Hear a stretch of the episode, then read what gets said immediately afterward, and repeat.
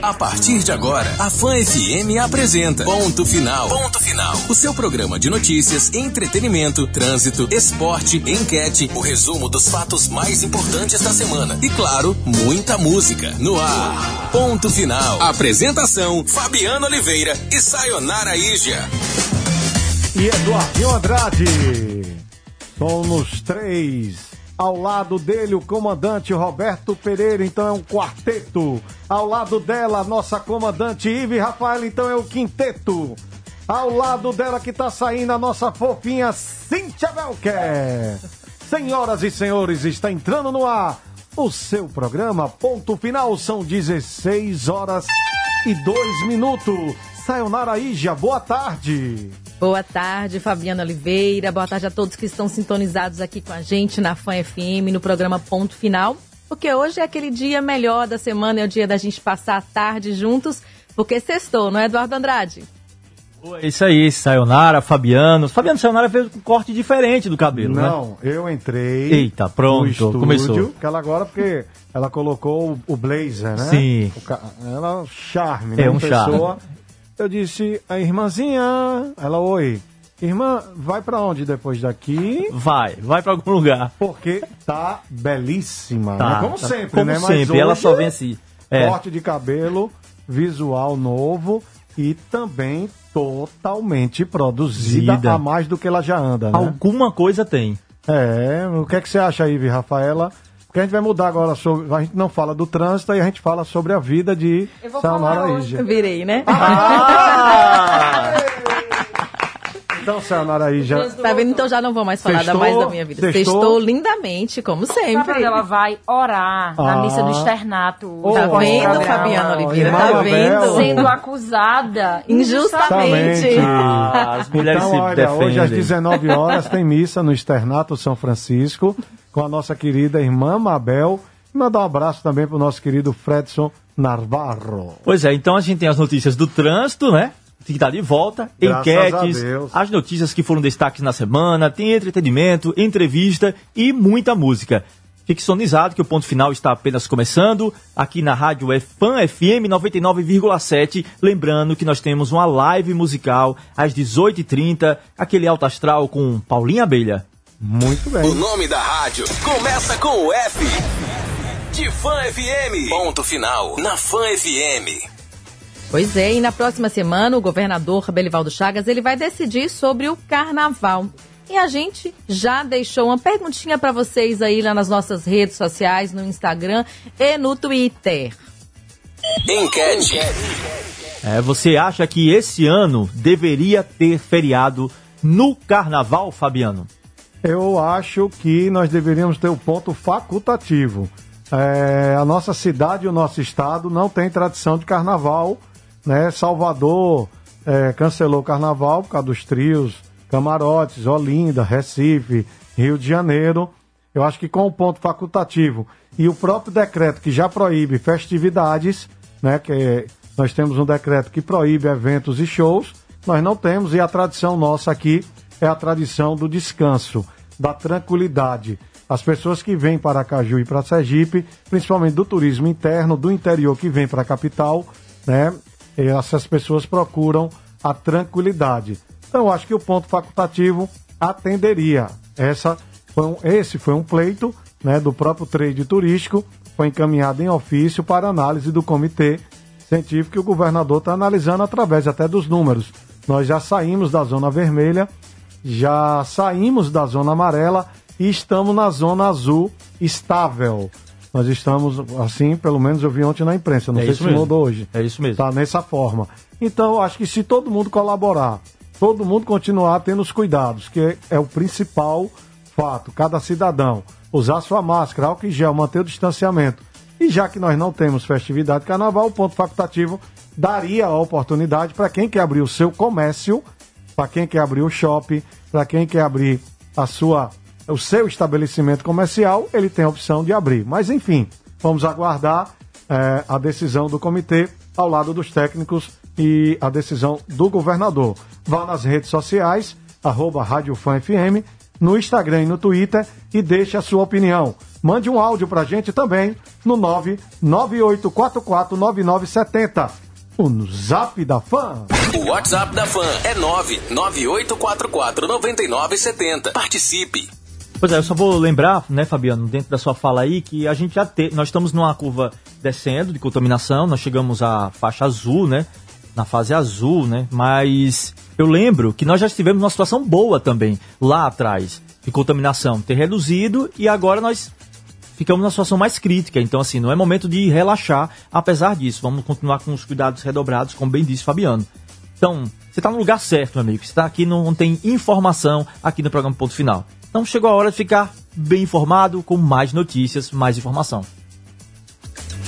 Pois é, e Alagoas e Sergipe, não é, Fabiano? Vão ser beneficiados com a inauguração de um ponto rodoviário-chave na BR-101, a nova ponte sobre o Rio São Francisco, na divisa entre os dois estados. A inauguração contou com a presença do presidente Jair Bolsonaro e do ministro da Infraestrutura, Tarcísio Gomes, ontem, lá em Os Propriá. assuntos que foram destaques na semana, você ouve agora no Ponto Final. Aí sim! A ponte liga a cidade de Propiá e a Lagoana Porto Real do Colégio. Foi liberada com a conclusão das obras de duplicação em concreto da via de ligação e o encabeçamento da ponte. É o único meio de transposição rodoviário pelo rio. E com essa entrega já são 76 quilômetros duplicados na BR. A nova ponte começou a ser erguida em junho de 2013 e entregue em setembro de 2016. Porém, não estava tudo pronto. Os encabeçamentos, que é uma espécie de aterro nas cabeceiras da ponte, para nivelá-las na altura da rodovia, só começaram a ser feitos no fim de 2019. É, é um marco, é uma conquista. A duplicação né, da ponte que faz a divisa entre Sergipe e Alagoas e no estuário do Rio São Francisco, né, valoriza sem sombra de dúvida e acresce não o sistema somente rodoviário, que é importantíssimo, né, dos caminhoneiros, do, do transporte, do rodoviário de ônibus, mas também para o turismo. Isso que eu ia falar, Fabiana, incentiva o turismo também, né? Eu vi um vídeo, inclusive, é, com imagem de drone ali daquela região, É a ponte é duplicada, demais. né? E ainda É ficou a lindo. outra ponte lá do lado, que eu não sei como é que vai ficar, se vai ser interditada, se vai virar lugar para as pessoas pararem para tirar uma foto ali do Rio São Francisco, né? Naquela água ali verde esmeralda, linda demais. Então eu acho que é, foi um marco na história e, e bastante positivo para trazer turistas aqui para Sergipe e para facilitar a vida também dos turistas sergipanos que quiserem aqui para nossa é, querida Maceió, né? Nossa É. capital vizinha aqui, é, que tem lindas praias também. Então eu acho que é um, foi um marco bastante Parabéns. legal. E agora que a gente consiga, já completo da bancada federal, tanto do Senado como também da Câmara Federal, que a gente consiga a duplicação da BR-101 no sentido agora de distância até Cristinápolis e ela seja, né, e a gente tem essa conclusão. O governador Belivaldo já está empenhadíssimo. Foi o primeiro foi o primeiro presidente, foi o primeiro governador do Nordeste que o presidente da República recebeu, foi o governador Belivaldo. E ontem, quando desceu, disse que até o presidente, brincando, disse: Meu governador preferido, brincando tal, já bem descontraído. Então, que a gente tem esse ótimo relacionamento, independente de ideologias políticas, mas o que é importante é que venham os recursos para Sergipe e para o Nordeste. Essa é a minha torcida. É isso aí. O importante Política é o desenvolvimento do- de Sergipe, né? Política na hora do Importante palanque, depois que passa é governador, é Ah, presidente de todos tem e tem, pra- né, pra trazer recursos pra cá pra gente, trazer desenvolvimento pra Sergipe, isso é que é o mais importante de tudo. Perfeito. Olha só, o IP Saúde suspendeu as cirurgias eletivas devido ao aumento dos casos de Covid-19 em Sergipe. A medida leva em conta a demanda de leitos que poderiam ser usados para tratamento dos pacientes com diagnóstico do vírus. A informação foi divulgada pelo órgão na última quarta-feira. São classificadas como cirurgias eletivas os procedimentos que podem ser protelados e não virão a se tornar uma urgência. De acordo com o IP Saúde, como o momento é de cautela, os pacientes com diagnósticos grave, grave de coronavírus têm sido prioridade na ocupação dos leitos. Ainda segundo o IP Saúde, estão liberadas as cirurgias oftalmológicas feitas em clínicas, cardiológicas, cirurgias ambula- ambulatoriais, que não precisem, né, precisa pernoitar, cirurgias oncológicas, cirurgias renais, cirurgias de caráter de urgência, emergência e partos. E pegando esse gancho tão importante, queria é, deixar como sugestão a gente convidar o presidente do IPS na próxima sexta-feira para ele também poder dar uma entrevista sobre esse trabalho que está sendo realizado no IPS Saúde. Então, e a primeira edição do Exame Nacional do Ensino Médio, o Enem Digital, será realizado no próximo domingo, dia 31, em algumas capitais do Brasil. Aplicado de forma piloto e para um número reduzido de candidatos, ele será mais uma porta de entrada para o ensino superior. Em Sergipe, as provas acontecerão em 19 localidades, todos aqui em Aracaju. São três unidades de ensino da rede estadual Centro de Excelência Dom Luciano José Cabral Duarte, o Centro de Excelência Ateneu Sergipense e Colégio Estadual Tobias Barreto. O segundo dia de prova será no dia 7 de fevereiro. Ao todo, 1.314 estudantes farão o Enem Digital em Sergipe. Se algum candidato apresentar sintomas ou testar positivo para a Covid-19 no dia da prova, poderá solicitar a reaplicação da prova que acontecerá nos dias 23 e 24 de fevereiro. Nesta versão digital, o aluno responderá às questões em um computador, onde também deverá preencher o gabarito, mas é necessário que leve caneta preta, pois a prova de redação será manuscrita. O Enem Digital seguirá o mesmo padrão das provas impressas. No primeiro dia, questões de linguagens, ciências humanas e redação. No segundo dia, matemática e ciências da natureza. O tempo de realização da prova e os horários de aplicação também serão os mesmos sendo 5 horas e meia no primeiro dia e 5 horas no segundo. Os portões serão abertos às 11h30 e fecharão às 13 horas, no horário de Brasília. E as centrais sindicais realizaram hoje ato de protesto em diferentes municípios de Sergipe contra o fechamento de algumas agências do Banco do Brasil aqui no estado. Segundo o Sindicato dos Bancários, o CEB, o plano de reestruturação anunciado no início deste ano pela instituição financeira vai afetar o emprego de mais de 5 mil funcionários, com o fechamento de mais de 300 agências ao redor do país. O sindicato diz que na lista das agências e pontos de atendimento a serem fechados estão as localizadas nos municípios de Porto da Folha, Monte Alegre, Nossa Senhora de Lourdes, Poço Redondo, Salgado, Tomar de Geru, Pacatuba e agência da Avenida Doutor Luiz Magalhães, da cidade de Itabaiana. Na capital sergipana estão na lista, na, na lista a agência do Siqueira Campos e o ponto de atendimento do TRT Aracaju.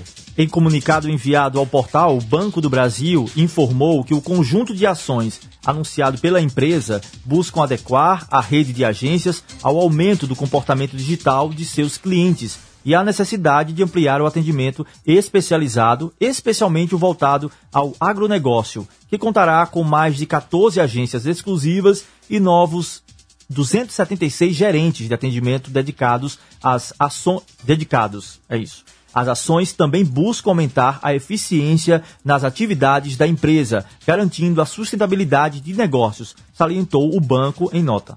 Pois é, e essa nota disse ainda que o Banco do Brasil possui uma das maiores redes de atendimento do país. São 5,4 mil agências e postos de atendimento e tem uma, uma rede de correspondentes bancários também muito grande, hoje com 11,1 mil pontos, mantendo sua presença nos 4.883 municípios de atuação. Uma frente fria que veio do centro-sul da Bahia e do norte de Minas Gerais chegou hoje a Sergipe e trouxe chuvas para este fim de semana aqui no estado. A previsão é do Centro de Meteorologia de Sergipe, que emitiu um boletim de alerta diante das condições climáticas atuais. A tendência é de que as chuvas atuem no período da manhã com mais intensidade nas áreas litorâneas e a partir do fim da tarde se desloquem para a região oeste. Olha, então evitem áreas de alagamentos e uso de aparelhos eletrônicos ligados à tomada. Para mais informações, junto à Defesa Civil, use o telefone 199 e o Corpo de Bombeiros, telefone 193. E se você quer ter mais informações, você encontra lá no portal da fanf1.com.br e a gente volta com mais notícias aí no decorrer deste ponto final de sexta-feira.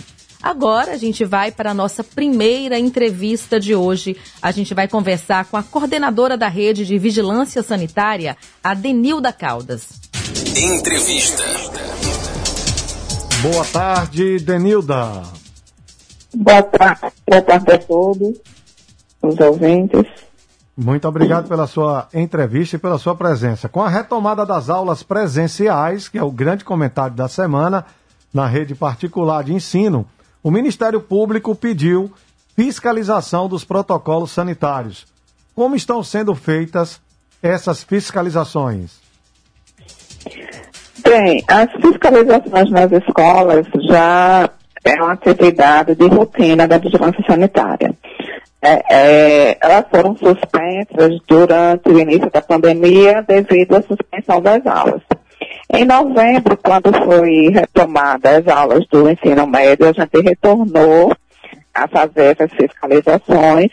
E agora em janeiro, com o retorno do, do ensino primário, ensino fundamental, né?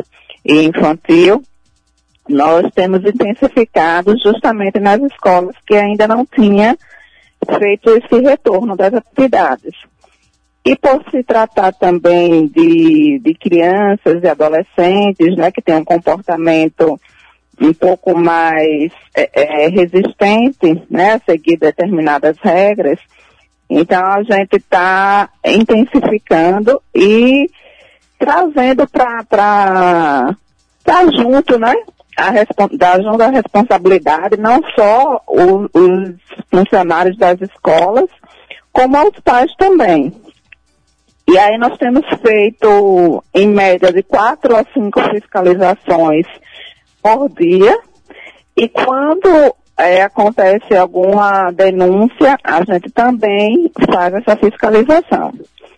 Hoje, a gente já já está com a média de 75 escolas fiscalizadas e é, a, a solicitação do Ministério Público só veio a complementar o trabalho que a gente já estava desenvolvendo, né? Eles têm tido uma preocupação que já era nossa, né, com o retorno das aulas, por ser locais é, é, fechados, né, com um número considerável de pessoas ocupando o mesmo espaço, e que existe risco como vários outros locais, né, que são ocupados por crianças, adolescentes e as demais pessoas, funcionários que estão nas escolas. Então, assim, o que a gente tem visto é que a maioria das, é, é das normas de prevenção ao coronavírus tem sido seguida pelos, pelas escolas, pelos estabelecimentos de ensino. Né, eles têm adotado todas as regras que a gente é, que está no protocolo, né, que foi elaborado juntamente com a Vigilância Sanitária, a Diretoria de Saúde, teve a participação do, do, de outros órgãos da comissão, né, de, de, de, de controle da, da, pandemia, eles também participaram da, da elaboração desse protocolo. E a gente não tem tido dificuldade né, nessas fiscalizações. Algumas poucas é, vezes temos é, encontrado algumas inadequações que geralmente em relação à verificação de, de temperatura na entrada dos alunos e o distanciamento das carteiras dentro das, das salas de aula. E isso tem sido corrigido de imediato. Né? É, as escolas que não estavam cumprindo né, essas regras elas se adequaram durante a inspeção. De, de então, assim, a, a, gente tem, tem visto a preocupação né, dos estabelecimentos com os alunos e com os funcionários também. Perfeito. Denildo, eu quero parabenizar a equipe, porque a senhora está relatando aqui para a gente de quatro a cinco fiscalizações por dia, né? É um número alto de fiscalizações para a equipe. Isso. Eu tenho, eu tenho, eu acho que não deve ser uma equipe tão grande, então imagino o esforço dessa equipe estar tá fazendo a fiscalização nesse momento que é tão importante. Então, 4 a 5, tem 75 escolas já fiscalizadas É, a senhora falou aí da, dos, do cumprimento, algumas, o comportamento de algumas escolas, se estão cumprindo ou não os protocolos. Tem os casos pontuais, como a senhora é, mencionou agora. Temperatura, distanciamento. E como é que é feita a abordagem, assim, de imediato? Há uma orientação, há uma correção naquele momento? Como é, como é que age nesse momento ao identificar uma irregularidade? Isso, de imediato nós orientamos a pessoa que está acompanhando a, é, a inspeção. E no mesmo momento, geralmente é, é, em relação ao distanciamento, as cadeiras são posicionadas no distanciamento é, ideal. E nós também solicitamos que seja feita a marcação do piso, porque em algumas escolas é, foi passado para a gente que existe uma certa dificuldade, porque as próprias crianças acabam tirando as carteiras do local e acaba diminuindo esse distanciamento. Então, nós orientamos que eles façam essa marcação no piso e que orientem com constância é, que essas crianças não tirem as carteiras do local. Né, que elas sejam supervisionadas durante todo o momento que estão dentro da escola. Em relação à verificação de temperatura, geralmente é, em duas escolas que nós é, fiscalizamos que não estava fazendo, sendo feito no, na entrada dos alunos, mas eles já tinham o equipamento na escola e aí passou a ser efetivada essa verificação, esse controle na entrada dos alunos. É, Denilda. Então, tem sido assim, bem pontual mesmo e as correções têm sido realizadas no momento da inspeção. É, Denilda, é, esse assunto, né, como o Fabiano bem disse no começo, foi tema assim de muita conversa, né, de muita expectativa, voltar às aulas e voltar com segurança, obedecendo a protocolos rígidos, já que estamos falando de crianças e adolescentes, é, voltando às aulas aí. É, ontem até no, no grupo de, de imprensa é, havia um debate interessante sobre isso, as pessoas falando o que, que acham de voltar ou não. Eu falo como, como jornalista e como mãe também, eu acho que foi fundamental, de suma importância, porque nós estávamos aí com crianças e adolescentes presos em casa, né, desde março do ano passado. É, a vida estava voltando já ao normal e acho que essa escola era fundamental. Eu também acompanhei depoimentos de pesquisadores, pediatras a favor dessa volta, falando dos riscos que são mínimos, já que essas crianças, elas é, o, o, risco da doença para elas é o mesmo, mas o risco do, do, comprometimento da doença ser uma doença mais grave, né? E a gente vendo essa situação acontecendo aí em todos os campos. Então, a doença está aí, a gente tem que ter, tomar os cuidados. É, meu filho chegou em casa, inclusive, no primeiro dia que foi, dizendo: mãe, o colégio é muito rígido, a gente não pode nem ir no banheiro, tem que pedir para tudo. Então, se ele chega com uma reclamação, eu vejo que o colégio está fazendo a parte dele, sim. Isso, a reclamação que é para meu filho, que é um, um, um adolescente, é uma, um ponto positivo para mim enquanto mãe, que fico mais tranquila. E aí a gente pergunta, né? É, se quando vocês vão lá, se vocês observam também isso, né? Se esses protocolos todos, é, você falou de distanciamento aí, de, de cadeira, você falou de, de, medição de temperatura. E aí eu falo de uma coisa para você e pergunto seu, a, a, sua opinião enquanto também uma pessoa da área que trabalha, né? É, é a hora também dos pais terem o papel de pais se ele está percebendo que o filhinho está ali com um resfriadinho, né, tá tossindo, tá com, com uma temperatura mais altinha, deixa o filho em casa, porque é um momento de todos nós, não apenas as escolas, mas os pais também estarem atentos a tudo isso para evitar que as escolas fechem de novo, porque eu acho que é interessante não apenas para a saúde mental dessas crianças e adolescentes, mas também para a educação, né, né para o aprendizado desses meninos. Então eu quero que você me fale assim, como como uma especialista aí né, nessa área de vigilância sanitária, do papel também que os pais têm que ter nesse momento de volta às aulas. Sim, é verdade. É muito importante a participação ativa dos pais, né? Porque a escola traz os benefícios para as crianças que, que as pessoas já, já notaram, os pais já notaram, os especialistas já, já notaram que essas crianças estavam realmente sendo afetadas por esse isolamento social. E com a abertura dos, dos outros setores, muitas crianças já estavam na rua, em outros locais, em shoppings, em praias, em parques de diversões, é, é, até como forma de distração para melhoria da sua saúde mental. E aí, a preocupação com, somente com a escola é um fator que precisa ser levado em consideração um conjunto como um todo. Né? É, a criança tem um risco na escola? Tem. Mas é o mesmo risco que ele tem dentro de casa ou em qualquer outro local que ela transite. Por quê? Porque quem está dentro de casa com ela provavelmente está na rua. Né? Os pais geralmente trabalham. Os pais podem ter contato com pessoas positivas, podem estar contaminados, sendo assintomáticos, e estar dentro de casa com a criança. Então, é, é muito importante que os pais é, façam essa identificação de sintomas nas crianças e neles também, né? Para que quando desenvolver algum sintoma que seja suspeito, deixar essa criança em casa, para não correr o risco de ser um caso positivo e ter é, entrado em contato com um grupo maior de crianças. Então, a participação dos pais é fundamental, não só nessa questão da, da, da identificação precoce do, dos sinais de Covid, mas também na identificação de, do que a criança relata, de como está sendo o seu dia a dia na escola. Né? Porque, como você mesmo colocou, seu filho disse que está, a escola está sendo muito exigente, muito rígida. Então, pode acontecer de que em alguns locais não tenha tanta rigidez assim.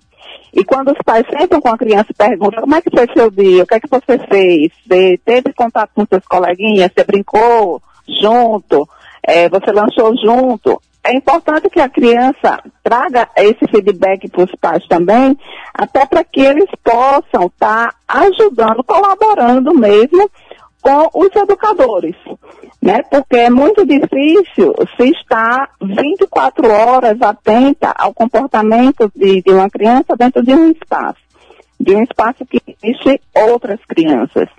Né? É, é, algumas escolas têm um número maiores de professores, de cuidadores, de, de, de, outros funcionários que possam estar desenvolvendo fiscalizações, outras não, são realidades diferentes que a, a, a, os pais precisam também participar né, do conhecimento dessa realidade, da, da realidade que seus filhos têm dentro da escola e fora da escola também.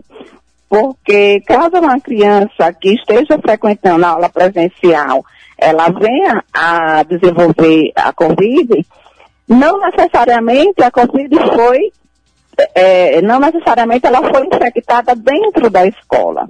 Ela pode ter sido infectada em um outro local. E aí fica o alerta para que os pais estejam mais é, vigilantes, né? vigilantes no, no, no, comportamento dos seus filhos, na orientação, né? enfatizar cada dia mais é, é, como é que seu filho tem que se comportar, na orientação do uso da máscara, da higienização das mãos, de quando ir ao banheiro, de quando for fazer seu lanche, fazer essa orientação dentro de casa para ajudar também a escola, né? Porque não dá para a escola assumir esse papel sozinho. Estamos entrevistando a coordenadora da Rede de Vigilância Sanitária, Denilda Caldas, são 16 horas 30 minutos. E os pais, como eu venho acompanhando e vi muito bem colocado as explicações de Sayonara Ija e atentamente vendo a entrevista da nossa entrevistada, Denilda, Denilda Caldas, a gente tem que estar muito atento. E eu a, a, redobrei, porque eu fui levar minhas filhas na escola e um dia antes dela voltar às aulas, eu fui fazer uma, uma, uma caminhada na, no, na escola, observei como era toda a organização, fiquei encantado, né? E fiz esse esse acompanhamento também junto às minhas filhas, quando fui levar e quando fui buscar para saber como foi. E por incrível que pareça, Eduardo, as filhas, né, fizeram a pegadinha comigo durante dois dias e só no terceiro dia foi que caiu a ficha. Porque elas desciam rindo, porque a gente vai andando ali e elas dando risada e eu sem saber o que era. E kkk, pai, me deu dinheiro do lanche. Todo dia eu dando dinheiro, três dias, depois eu fui descobrir que a cantina não tá abrindo. A cantina tá fechada. Tá. Não tem lanche. E eu caí três dias entregando e elas dando risada.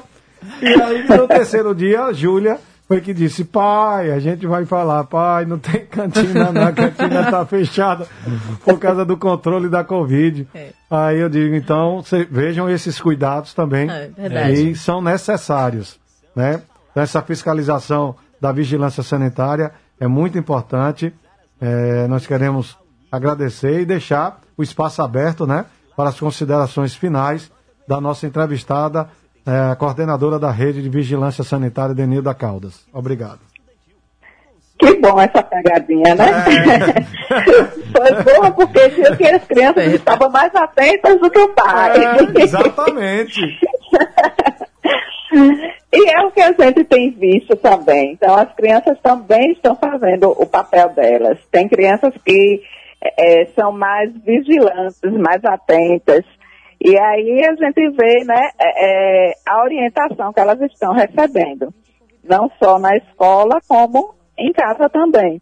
Que algumas vezes a gente orienta e acaba esquecendo aquilo que a gente orienta.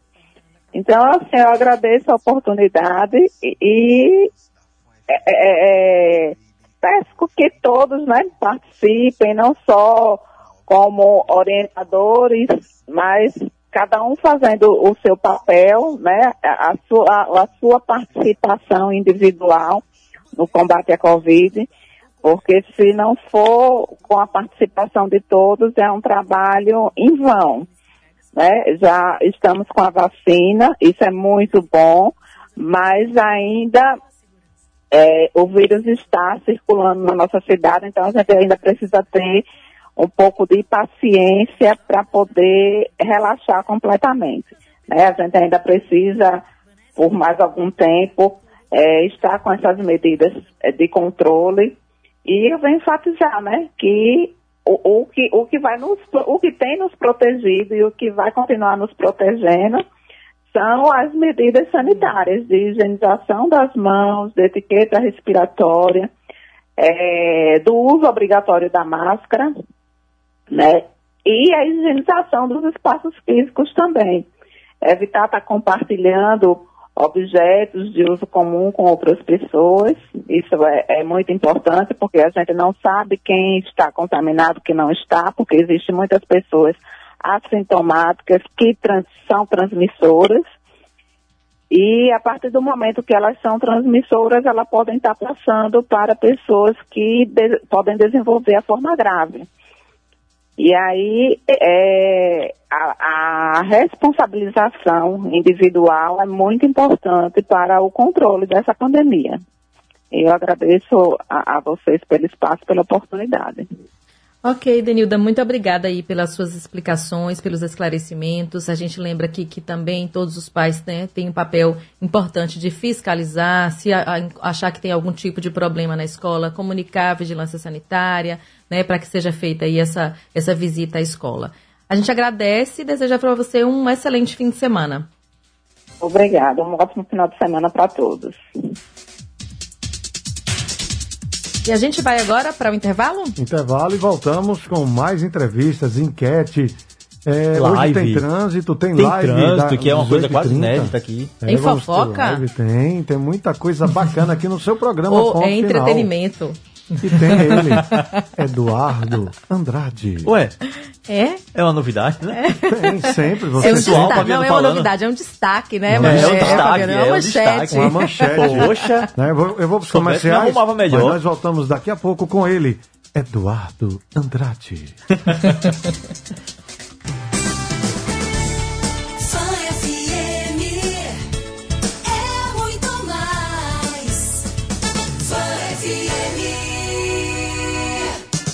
Estamos apresentando Ponto Final. Ponto Final. Com Sayonara Ija e Eduardo Andrade. E Fabiano Oliveira, o seu brother, estamos de volta. Já deu sua opinião nas, nossas- nas nossas redes sociais? Enquete! Enquete. A, per- a pergunta é: você acha que esse ano deveria ter feriado no carnaval? Responde lá no Instagram e no Twitter. Você também pode mandar um áudio dando sua opinião para o número 998449970, que é o WhatsApp da fã. Vamos lá. O WhatsApp da Fan é 998449970. Participe. Você, Agora- Eduardo Andrade, você sempre.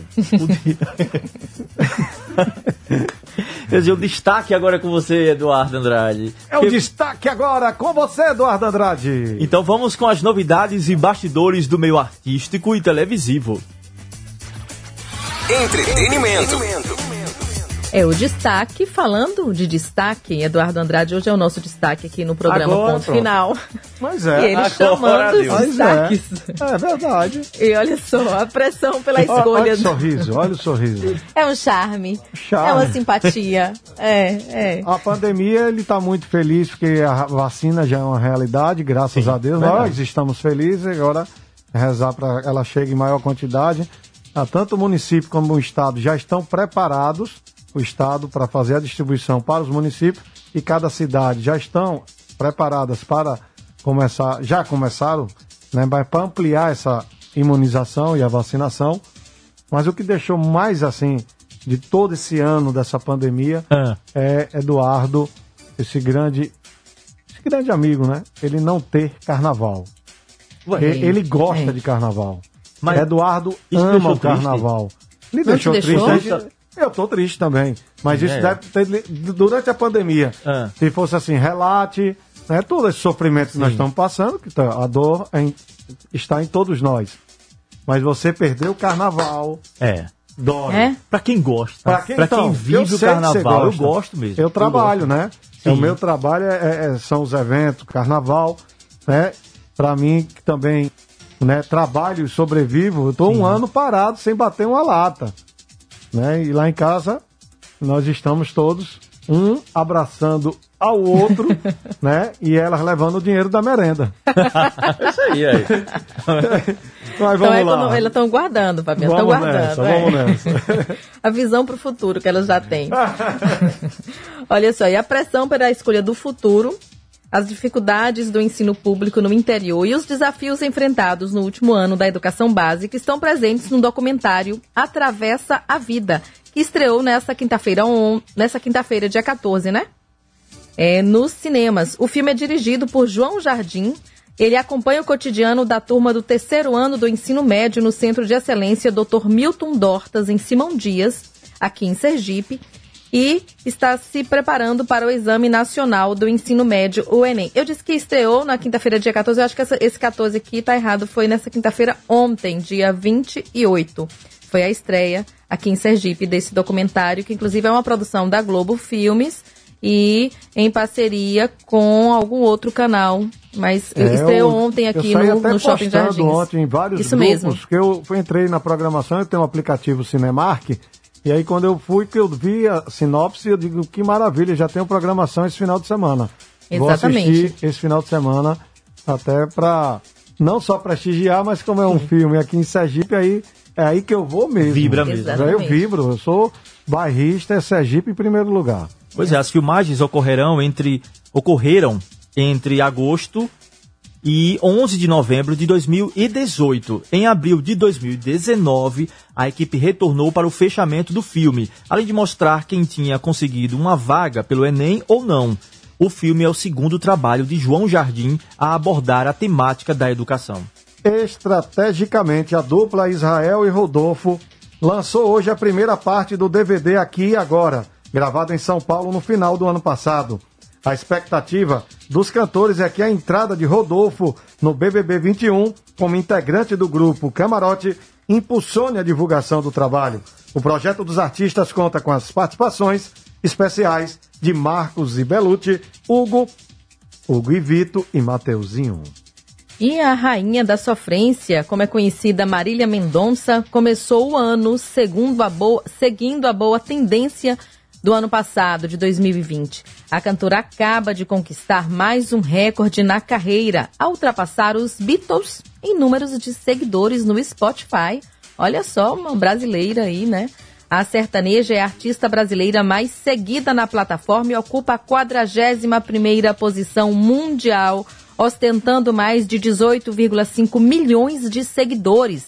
O número a coloca à frente de nomes internacionais como Beatles, Link Park, Katy Perry e Michael Jackson.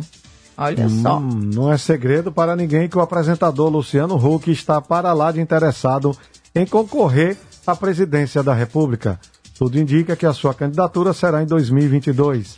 Mas o anúncio de que Fausto Silva deixará a emissora no fim de 2021 fez com que ele repensassem, repensasse sua saída da televisão. Fique na televisão, que é melhor, viu, Luciano Huck? Será que foi uma proposta? Será que foi uma proposta alta, assim, Será? irrecusável? Que alguém falou pra ele assim, olha... você deixar de- um pouquinho na geladeira um grande projeto, como ele tinha, né? Exatamente. Pode ser também, Pode ser, né? Exatamente. ser. Nesse mundo aí, a gente nunca sabe o que, vem primeiro, né? É, Eduardo com a visão além do alcance sem, aí. fa- Sem fazer críticas, mas só uma, uma observação, porque a diretora já olhou ali com os olhos arregalados para mim. Ele faz a campanha do Fica em Casa e estava no Caribe, né? Lá na maior. Nada contra ir pro Caribe, não, viu? Eu acho que quem tem condições tem que ir mesmo. Quem tem, vai viajar, mas não faça campanha de Fica em Casa e vá para as aglomerações. Seja coerente, né? É, tem que ser É. coerente com o que fala, né? A sua, a sua atitude tem que ser de acordo com a sua palavra. Nós Ou a somos sua palavra seres tem que ser de humanos acordo. e falhamos. É somente uma Exatamente. observação, porque nós somos ente públicos. Você é um ente público. Sayonara é um ente público. Ive Rafaela, Roberto Pereira, nós estamos aqui né, na vida da comunicação e nós somos pessoas públicas. Quem entra na casa das pessoas, né, Fabiano? Tem, é, tem que estar dando a cara a tapa, Porque sim. nós estamos aqui expressando, somos formadores de opinião em alto grau. Então tem muito valor o que a gente fala aqui. A gente tem muito cuidado com o que fala. Então é somente uma observação, nada demais. Perfeito, tem muita responsabilidade mesmo. É isso. E a gente falando aí, né, de saída, de deixar a televisão, quem também está deixando a TV é o apresentador Marcos Mion. 11 meses antes do fim do seu contrato, o apresentador vai deixar a emissora. Segundo informações, o contrato de Mion com a Rede Record iria até dezembro de 2021, dezembro deste ano. Mas a emissora já está decidida a trocar o comando da próxima edição de A Fazenda. Sem novos projetos previstos para Mion, a opção foi por rescindir o contrato. O caminho para a TV Globo está oficialmente aberto, já que a Rede Globo tem como prorrogativa não negociar com pessoas que estejam com contratos vigentes. É, a gente viu aí esse ano, né, tanta gente é, encerrando o contrato de emissora, é, mudando de vida, com projetos pessoais. Foi aí também debatido em, por, por jornalistas de entretenimento, né, para não dizer. Sim. É, a saída do, do William Bonner também, que já queria deixar o Jornal Nacional, já está fazendo planos para se aposentar e investir em projetos na internet. E eu acho que está sendo um caminho de muita gente aí, sabe, Eduardo Andrade? É isso mesmo, a gente- a gente tá enveredar pela internet e começar a fazer seus projetos pessoais e ter mais tempo, porque a gente sabe que um, um cara como o William Bonner, por exemplo, ele vive, ele é o editor-chefe do Jornal Nacional, um dos programas mais vistos, né, do Brasil. Ele não tem tempo, ele chega ali na Globo de manhã, sai de noite. Então, Mas chega um momento que você né, cansa, né? cansa, né? Quantos Precisa anos são? Eu nem, descansar. nem lembro mais quando quem era antes de William Bonner, de tanto tempo que ele tá ali à frente. É verdade. Olha, a Badia Pires, mãe do cantor Alexandre Pires, atingiu o feito de agradar todos os jurados do The Voice Mais durante a sua apresentação. As cadeiras se viraram enquanto ela interpretava Você Me Vira a Cabeça, sucesso de Alcione, no palco do reality da TV Globo. Aos 68 anos de idade, a participante da competição compartilhou em seu Instagram uma mensagem onde falou sobre a importância de acreditar nos próprios sonhos. É interessante, né? De família. Tem o Alexandre Pires, o irmão dele, e aí agora a mãe se ap- aparece como um talento, né? Com uma voz bonita aí. E foi bonita É. a apresentação dela, foi É, muito eu- eu bonita. realmente vou confessar Eu- que não vi. É, eu, eu, eu vi um momento assim que não consegui ficar assistindo tanto, mas é, por sono mesmo, né? Ter Sim, sono. sim. Não, sério, a gente Sim, a acorda gente muito acorda muito cedo. cedo, a gente, exatamente, jornalista, é. acorda muito cedo, então só vi uma parte. Ele aquela- me falou. Quando a Sayonara vai falar com ele, ele ela fala assim: pra "Não, mim." sério, vá, sério. É sério, né? Ela olha pra mim assim, Ah, que é bacana demais. Ai. Simone e Simaria lançaram hoje a música Carro do Ovo, uma das quatro faixas da segunda parte do novo DVD da dupla, Debaixo do Meu Telhado. A canção inédita é uma parceria das irmãs com o cantor Thierry, com direito a clipe, divulgado no canal do YouTube delas, também nesta sexta. Além de Carro do Ovo, Simone e Simaria lançaram mais três singles, Paixão Retraída, Já Sabe e HB20. E o Whindersson Nunes vai ser papai.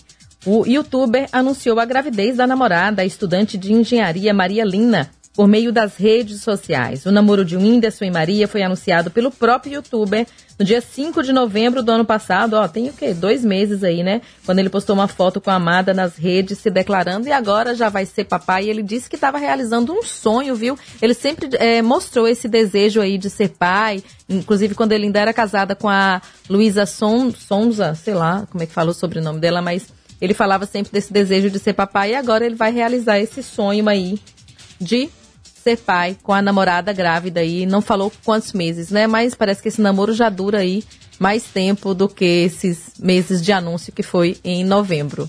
Tudo bem agora? Vocês podem falar? Tudo tranquilo, tudo na paz. É, a nossa Ivy Rafaela preparou para você Thierry. Era isso que ela queria dizer que Thierry está no ponto para você agora. Ah, é que ela tava né? fazendo uma mímica. e ela tava. Eu, Vamos é? ouvir então, mas ouvir então o quê? Thierry. Thierry. Então, Você achou que Eduardo. tava tomando bronca? Foi Dudu. Ele vermelho. Sim, ela tava. Então, Nossa diretora então olhando você- pra mim com essa cara. É, uma com você, bronca. Eduardo. Então vamos ouvir e já. Vamos ouvir então Carro do Ovo. Ah, Carro do Ovo. Ah, Por que, que ela apontava pra mim? Eu não sei, que ela tava fazendo o gesto do ovo. Do ovo. Misericórdia. E a gente pensando que era um coração. É, eu não entendi. Era o um ovo. Pensei que era uma bronca. Então vamos com o carro do ovo aí. E a gente volta com mais informação. Exatamente. Ponto final na Fan FM. 16, 16 horas e 55 minutos. É, essa música, lançamento exclusivo hoje pela Rede Fã FM, viu? Pois é, inédito, né? Bacana. Lançado hoje, a gente já tá aqui tocando. Carro do Ovo, Simone Simaria, com composição e participação de Thierry, esse grande mega compositor que é destaque em todo o Brasil.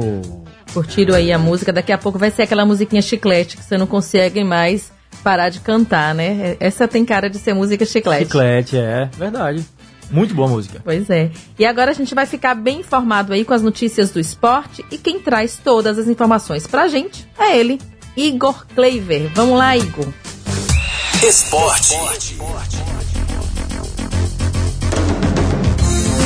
Olá, ouvintes do Ponto Final. Estamos chegando com as informações do esporte para esta última sexta-feira do mês de janeiro, dia 29. Vamos falar da Série B, Campeonato Brasileiro Série B chega ao fim nesta sexta-feira e as atenções da última rodada estarão voltadas para o topo da tabela. Das 10 partidas, Quatro são decisivas por envolver as equipes que ainda buscam algo na competição.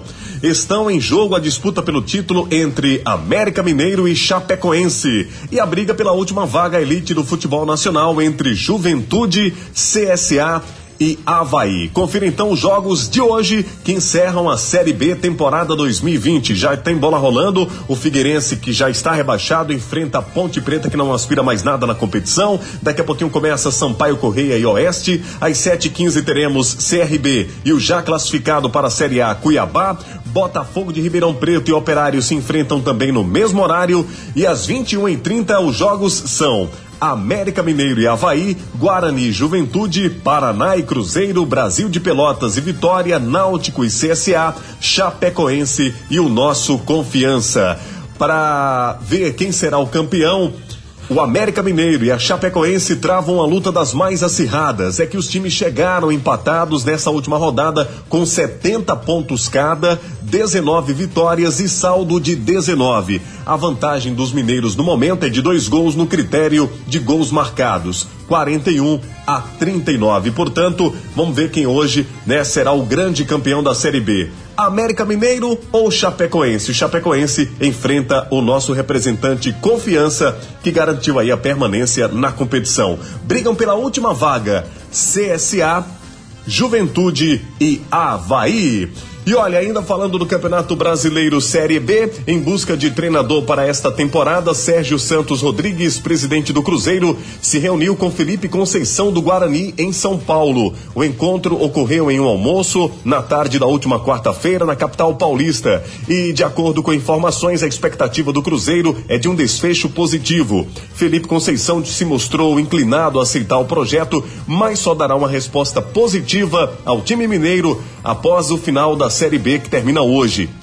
Nesta sexta-feira, ele comanda o Guarani diante do Juventude em jogo que vale acesso para o time da Serra Gaúcha. Agora vamos falar do Campeonato Brasileiro de Futebol da Série A. O Brasileirão, que está marcando para domingo a 33 terceira rodada, com os seguintes jogos: Vasco e Bahia, Coritiba e Grêmio, Atlético de Goiás e São Paulo, Atlético Mineiro e Fortaleza, Internacional e Bragantino, Ceará e Atlético do Paraná. O Fluminense joga contra o Goiás. Na segunda-feira jogam Esporte e Flamengo, na terça Palmeiras e Botafogo e na quarta-feira o grande clássico Santos e Corinthians. O topo da tabela do Brasileirão está bastante disputado. O Internacional é o líder com 62 pontos, seguido de Flamengo com 58, São Paulo também com 58 e o Atlético Mineiro formando aí o G4 com 57 pontos. Vamos para a Série C. Grande final será amanhã.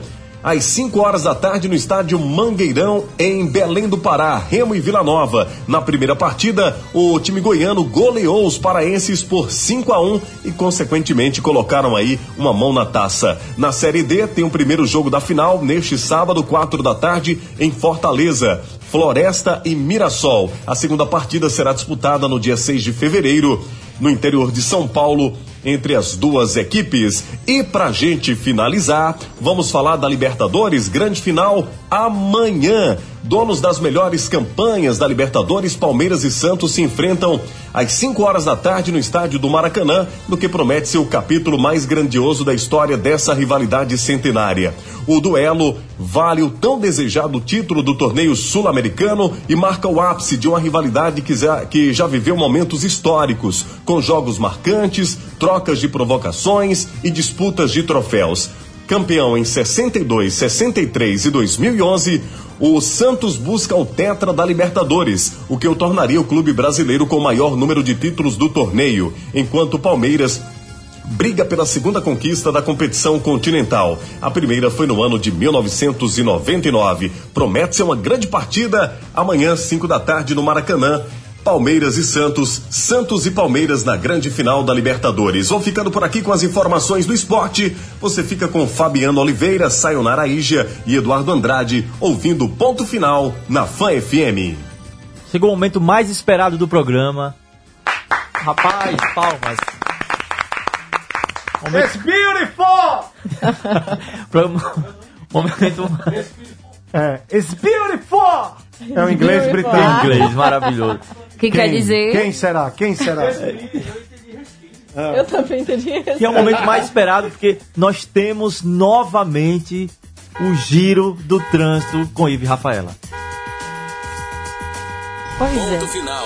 Com você no trânsito. buzina. Estou de volta, né? O trânsito estava de quarentena. Não tinha trânsito na cidade. As pessoas estavam em casa.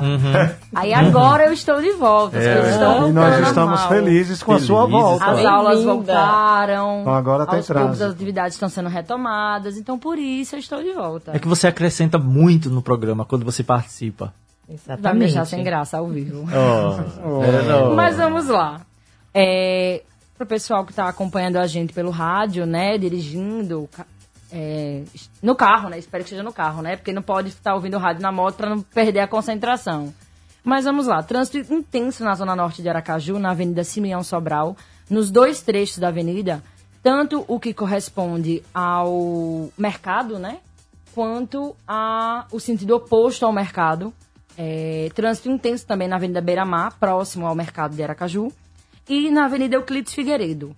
Os três trechos que eu passei, eles são na zona norte de Aracaju. Na próxima entrada eu vou falar sobre a zona sul, para trazer mais um pouco da movimentação por lá. Pra quem tá dirigindo de norte a sul, tá se situando, né? Porque é um horário que daqui a pouquinho começa o pico, forte pico, né? Das 18 horas. Então, Mas as sextas antecipam um pouco isso, né? O pessoal, às sextas-feiras já sai mais cedo, tanto que já tem, Tem um uma happy situação. hour, né? Tem um happy hour, é, tanto que já tem um congestionamento, né? Já esse registro aí, né? Desse trânsito lento, né? Principalmente na saída de Aracaju, né? Porque vem final de semana, então geralmente as pessoas, né? Pegam a BR, daqui a pouco eu vou Vai pra casa de praia. também. Então já já eu trago Pra mais fazenda, informações, mais sítio, pra giros chácara. para vocês se situarem e, e poderem fazer as rotas alternativas, né? Quem puder fazer as rotas alternativas para poder, para não se estressar no trânsito, E não ouvinte- buzinar, Roberto. E o, o ouvinte pode mandar também, né? A gente já teve ouvinte Joga o zap, participando. Roberto. E Joga o zap. o zap. Para as pessoas mandarem os áudios, né? Se situando. Ah, é no 998449970. Só você mandar o seu zap, o seu áudio, que nós vamos colocar. E você vai participar do programa Ponto Final. São 17 horas 4 minutos. E você pode mandar o seu zap, como o Ive Rafaela pediu, no 998449970. O WhatsApp da Fan é 998449970. Participe. Eu sabia o número, né? Mas é porque eu esperei o carimbo, mas tudo bem. a gente volta já com mais informações do trânsito.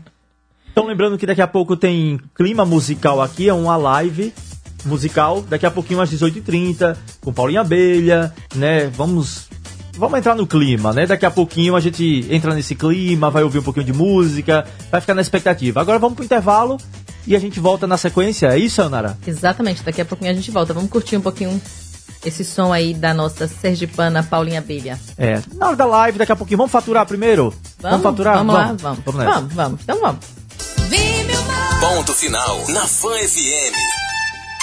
17 horas 15 minutos, estamos de volta com o seu programa Ponto Final pela Rede Fã FM. Mandei aí um, um. Eu quero ver se já, já chegou, porque hoje eu estou muito feliz, viu, Eduardo Sayonaraíja? Foi, foi lançado, foi, tivemos o lançamento, né? Já, tá, já está em todos os grupos, inclusive já está também né, em, todo, em todas as redes sociais o lançamento, né, o governo de Sergipe, em parceria com o Ministério do Turismo, lança a campanha de divulgação do Estado.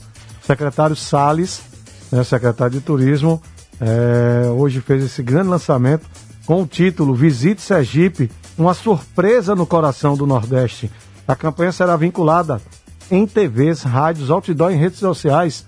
Né? Isso é- vai alavancar cada vez mais, que divulgação é tudo. E aí, eu quero saber, né, o secretário Salles, né, o secretário de Turismo, eh, me fale um pouco sobre essa campanha.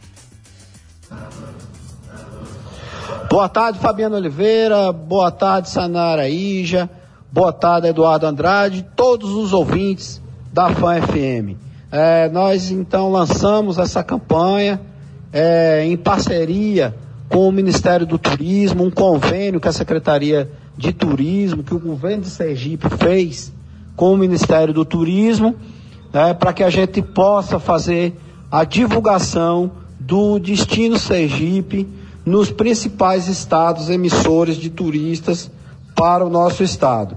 Então, é uma campanha que tem um vídeo de 30 segundos, o mote da campanha é, é Visite Sergipe, uma surpresa no coração do Nordeste. Esse mote, ele foi tirado de pesquisas né, que colocam que os turistas que aqui chegam, eles ficam extremamente surpresos positivamente com o nosso estado.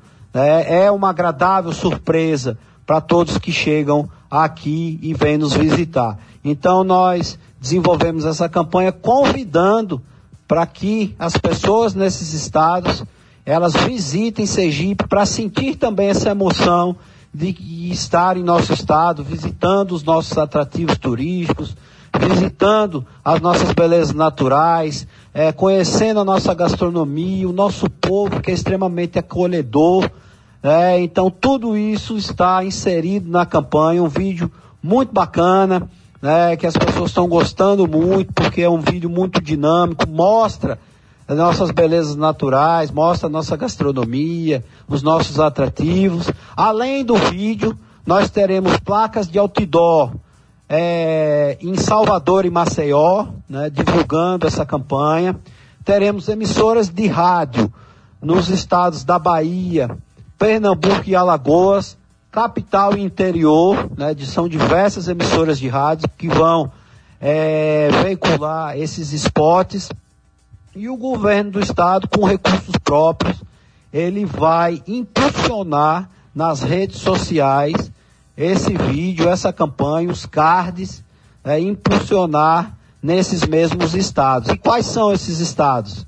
Rio de Janeiro, São Paulo, Minas Gerais, que consta numa pesquisa que são os principais estados emissores de turistas para Sergipe, e aqui no Nordeste, Bahia, Pernambuco e Alagoas são os nossos vizinhos e que hoje o turismo regional é o que está respondendo mais rapidamente, então é um reforço nesses estados, convidando os nossos irmãos nordestinos aqui, nossos vizinhos, a visitarem Sergipe. Pois é uma campanha né, que a gente é, é, organizou e pro, está promovendo em parceria com o Ministério do Turismo. É importante deixar isso claro também. Viu, Fabiano? A gente tem que dar a César o que é de César. O Verdade. Ministério do Turismo, ele está Ministério do sendo é parceiro nessa campanha com recursos financeiros que está aplicando. A Secretaria de Estado do Turismo organizou, contratou, né, produziu e está autorizando a veiculação nesses estados é, e também entrando com uma parte dos recursos para fazer esses impulsionamentos. Porque o objetivo é isso. Sergipe é um grande produto, o que nos falta é divulgação.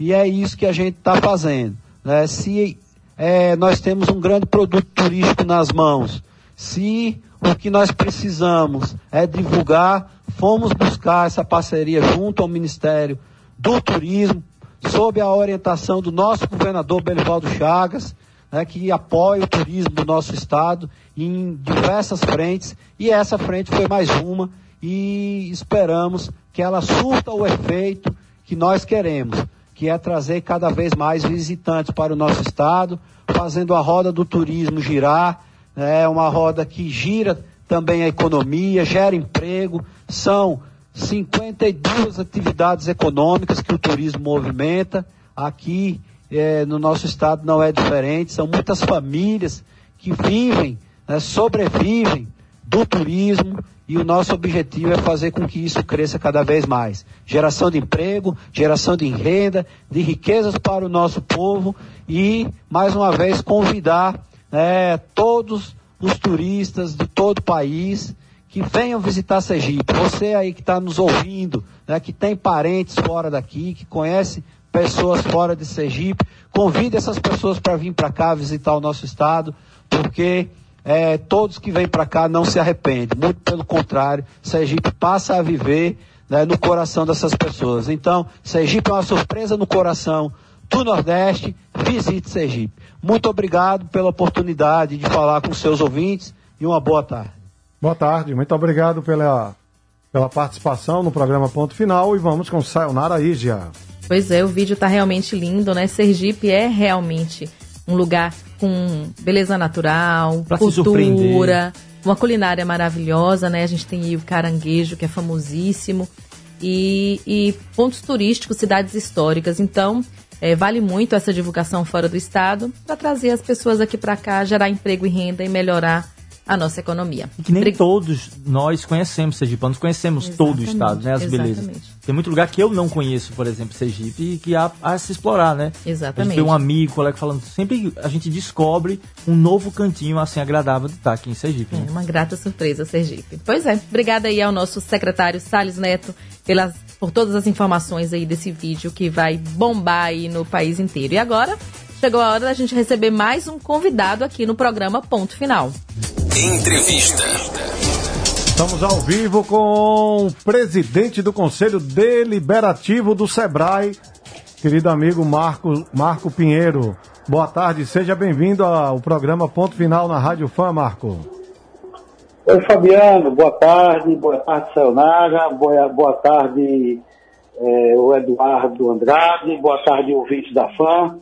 Né? Eu gostaria de, de agradecer a oportunidade de estar participando com vocês e antes de iniciarmos, Fabiano, já dar os parabéns em público né, pela sua eleição como Obrigado. parlamentar da Câmara Municipal. O setor produtivo ganha aí um representante do segmento para fazer a interlocução com o poder público municipal, com toda a sociedade. Meus parabéns. É sempre bom poder estar participando. Obrigado e sempre ao seu lado para a gente juntos somos mais fortes. Hoje Já tivemos a oportunidade de almoçarmos juntos lá na, no Fórum Empresarial e acompanhei, inclusive, a, a sua explanação. Quero aqui parabenizar ao vivo pela Rede Fã FM. É, Marco, a procura pela formalização por meio do registro como microempreendedor individual, a MEI, continua em ritmo de crescimento no país, mesmo de diante das dificuldades impostas pela pandemia. Trazendo aqui para a nossa realidade, para a Sergipe, né? Como é que nós estamos? Veja, Fabiano, nós temos um cenário de desemprego. Para você ter uma ideia, é, Sergipe teve aproximadamente 700 vagas de trabalho criadas em dezembro, mas em compensação nós perdemos durante todo o ano de 2020 4 mil vagas. Né? Fechamos negativo com 4 mil vagas. Então, o que é, qual é o cenário que você tem? Na medida que as pessoas perdem, perdem o seu emprego formal, graças a, também a esse trabalho do SEBRAE, elas vão buscar é, a formalização como autônomo, como microempreendedor individual e vão buscando suas alternativas de sobrevivência. É uma movimentação natural e entendemos que, inclusive, dependendo de alguns pontos, benéfica, porque a pessoa, ao se regularizar como micro, micro pequeno empreendedor individual, é, isso não é muito divulgado, ele passa a ter direito à seguridade social, contar é, a tempo para, para a aposentadoria e, principalmente, acidente de trabalho, que é uma coisa muito importante para o profissional autônomo. Então, eu acho que esse movimento ele vai num, numa contramão do, do, do, do, emprego normal, aquele formal, nas lojas, na indústria, no comércio como um todo. E aí, como busca automática de sobrevivência, você tem esse crescimento muito exponencial do micro e pequeno individual no, no, no meio. Esse é mais ou menos o cenário que você tem, essa é a leitura que você pode fazer, na verdade, é uma movimentação das categorias socialmente ativas. Marco Pinheiro, que está falando agora aqui é Eduardo Andrade. O Sebrae vem defendendo a manutenção né, de medidas emergenciais para enfrentamento da crise. Quais seriam essas medidas? Veja, essas medidas emergenciais, que não só o Sebrae, mas como todo o sistema S defende, a sociedade como um todo, é que é preciso, primeiramente, observar o, esse cenário e, e incentivar o microempreendedor. Como é que você incentiva? Você, por exemplo, é, criando fundo de, fundo de aval municipal, que é uma coisa que praticamente nenhuma prefeitura, e aí é, infelizmente, os senhores prefeitos não têm essa visão ainda, que o fundo de aval é importante para o micro pequeno empreendedor obter crédito. O crédito hoje ele é essencial para a sobrevivência do comerciante, do lojista e tudo, só que ele está lá com seus problemas no seu CPF, com seus problemas é, no seu CNPJ e precisa de crédito. Então entraria aí o fundo de aval ou fundo garantidor, que você garante da operação contratada até 80% do risco. Isso é uma medida, isso é uma medida muito importante. Outras medidas é que as prefeituras avancem na desburocratização e para facilitar a vida de quem quer empreender. Por enquanto, as prefeituras, a, a, sua grande maioria em todo o Brasil, não tem acompanhado o governo federal no sentido de, como, como eu digo a vocês, é, simplificar o máximo possível a vida de quem empreende, principalmente na parte de licenças, principalmente naquelas partes que são fundamentais para facilitar a vida de quem quer formalizar o seu negócio. É, quem está falando com você aqui agora é a Sayonara. Muito boa tarde. Oi, Sayonara. É, então, é, os pequenos negócios aí que você estava tá, falando, eles alcançaram um menor nível de inadimplência em operações de crédito em oito anos. O senhor acredita que isso se deve também a uma implementação de programas de crédito para os empreendedores? É, veja, é, toda a vida nós ouvimos falar que o pequeno empresário, o pequeno empreendedor é bom pagador. Isso é um ditado antigo, não sou eu que estou inventando agora, nem é moda. Né? Nós temos a, as grandes falências, os grandes problemas não estão nas pequenas empresas. Né? Você tem aí é, outro, outra vertente.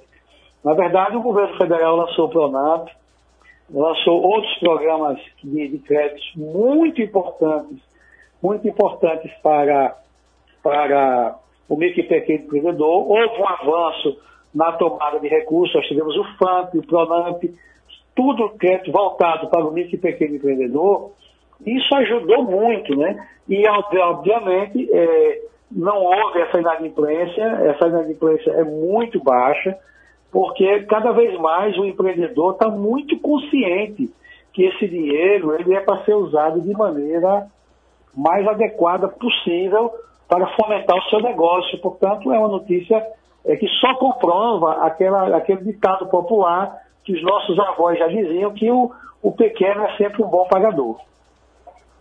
São 17 horas 29, 29 minutos, estamos ao vivo com o programa Ponto Final pela FAM FM, entrevistando o presidente do Conselho Deliberativo do SEBRAE, Marco Pinheiro. Marco, quais ações estão sendo desenvolvidas pelo SEBRAE aqui local, Sergipe, a fim de ajudar e auxiliar o microempreendedor?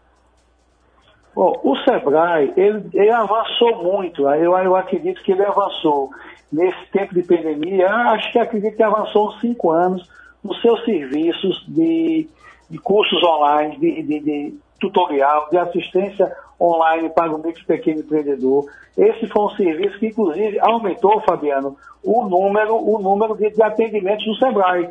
Isso foi uma coisa muito importante.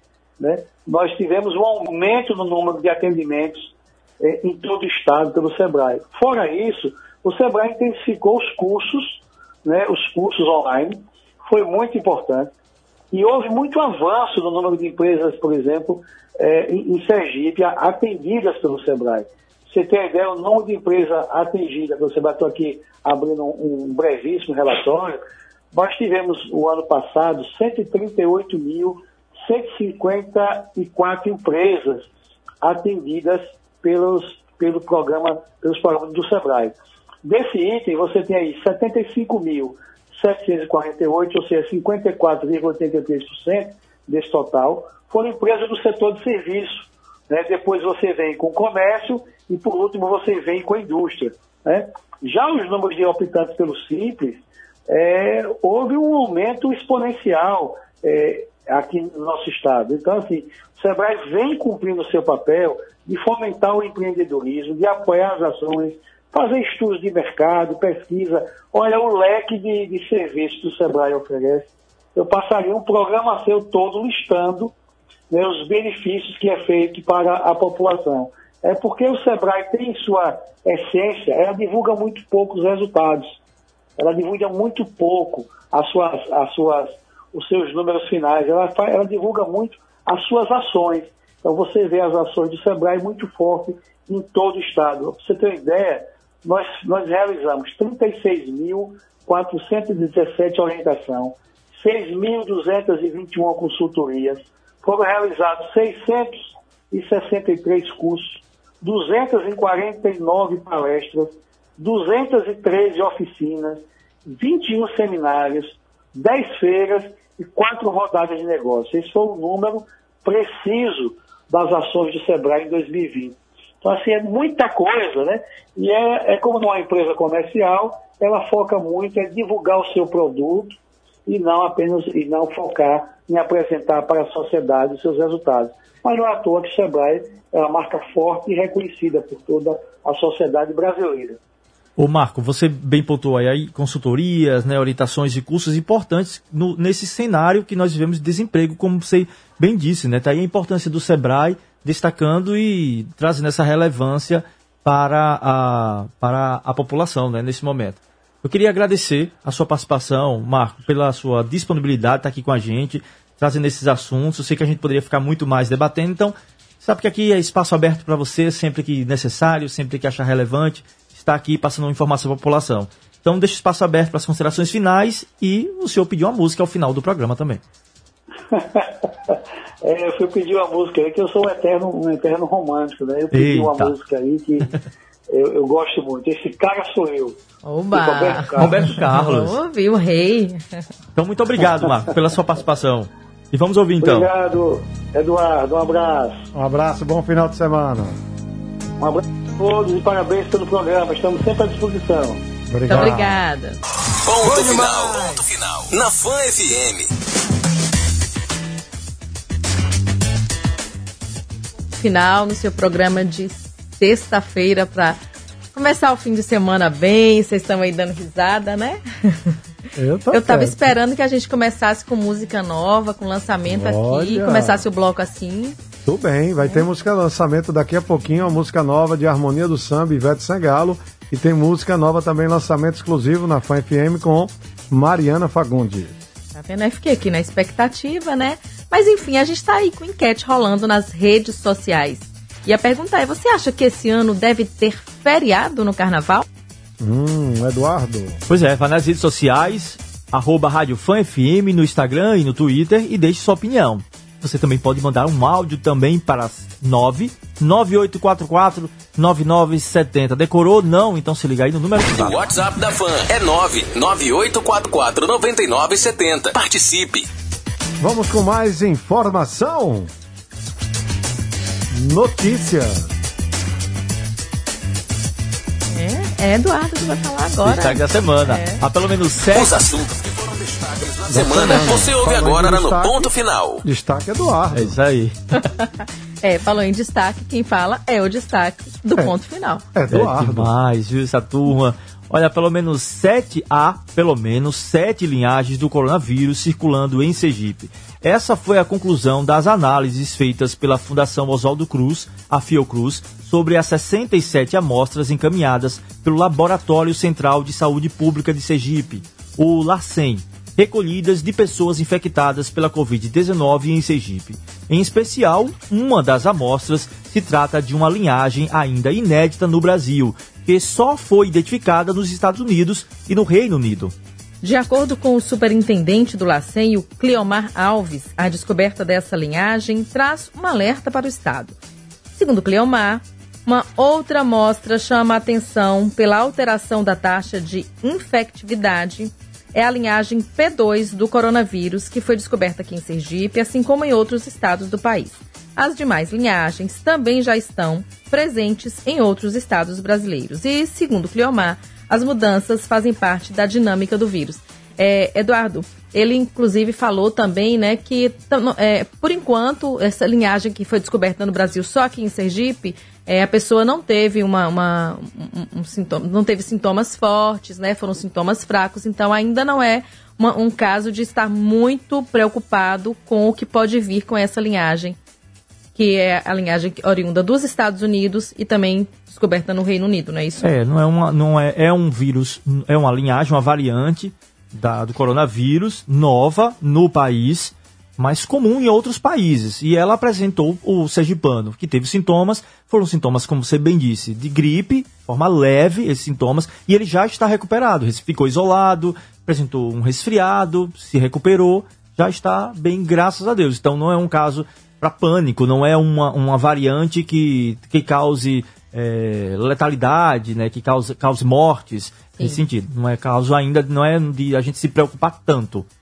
Ok. Tudo bem.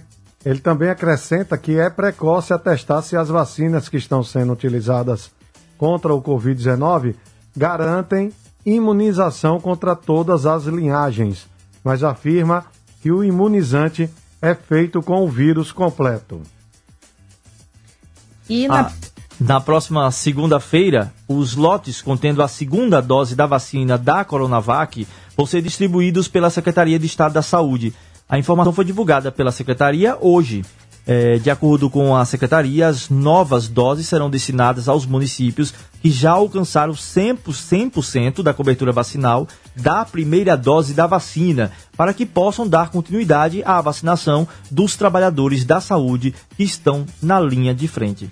É, a Secretaria de Saúde eh, informa ainda que esses municípios estão aptos também a receber a primeira dose da vacina de Oxford, a AstraZeneca, AstraZeneca, que chegou a Sergipe no domingo passado, no dia 24. A gente até falou aqui no ponto final, quando as doses estavam chegando aqui no país, né? E ampliar essa cobertura vacinal nessa primeira fase da campanha. A secretaria informou ainda que serão contempladas mais de contemplados mais de 31% dos trabalhadores da saúde, alcançando a marca de mais de 70% do público prioritário. E será repetido o plano logístico do envio das primeiras doses do imunizante do Coronavac com sete regionais. O prefeito de Maruim, Gilberto Mainá PT, que foi internado após testar positivo para o Covid-19, foi transferido de um hospital particular de Aracaju para a UTI do Hospital Cirurgia, também na capital. A informação foi divulgada pela Prefeitura do município. Segundo a nota divulgada ontem, o quadro de saúde do político é estável e já havia sido iniciado o processo de intubação, mas os médicos tiveram que regredir. Nas próximas 24 horas ou 48 horas, devem tentar novamente. Estamos todos em orações pelo prefeito de Maruim, Gilberto Mainá. É pra você ver, essa, essa Covid, essa não se brinca com esse vírus, né? Mantenha o distanciamento, use máscara e o álcool em gel. Né? A vacina já é uma realidade, mas de longe estivemos e o vírus é o nosso inimigo, né? Hoje no mundo é o inimigo número um. Quero aqui também colocar em orações nosso querido amigo Manelito da Samã, que também está é, internado no hospital particular de Aracaju e nós estamos em orações pelo seu restabelecimento desse querido amigo e irmão.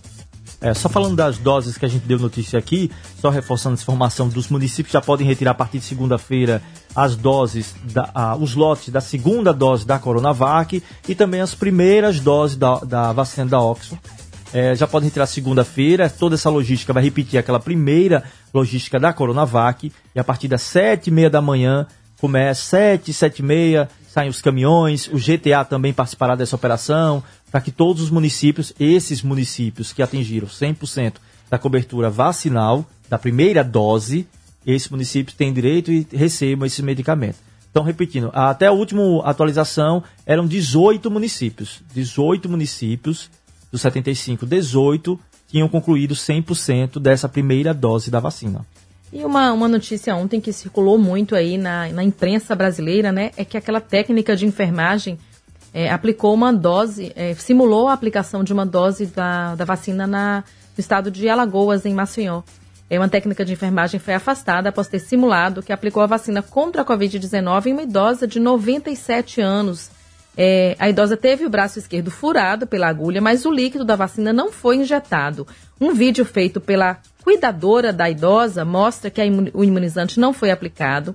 O material viralizou nas redes sociais. É, após verem as imagens, os familiares da vítima procuraram os responsáveis pela campanha de vacinação e, após ter sido constatada a fraude, outra profissional de saúde fez a aplicação da vacina corretamente.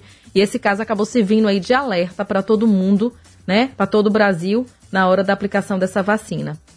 É, a gente tem que estar atento, né, e, e sabendo da responsabilidade de cada uma aí nesse processo. Eu acho Muito... sempre importante falar isso. Muito bem. São 17 horas, 51 minutos, nós temos lançamento. A Rede Fã FM, a Rádio Fã FM sai sempre em primeiro lugar. Tem música nova lançada agora, saindo do forno, é, de Ivete Sangalo e a Harmonia do Samba com Xande. E nós vamos tocar aqui em primeira mão.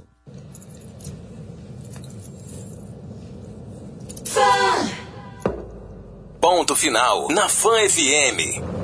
Musicão aí, hein, Fabiano? É, lançamento de Mariana Fagundes com Hugo Guilherme. Foi o, o DVD gravado na praia de Estela Mares, em Salvador. E devido à pandemia, ela tá pela, pela gravadora Som Livre.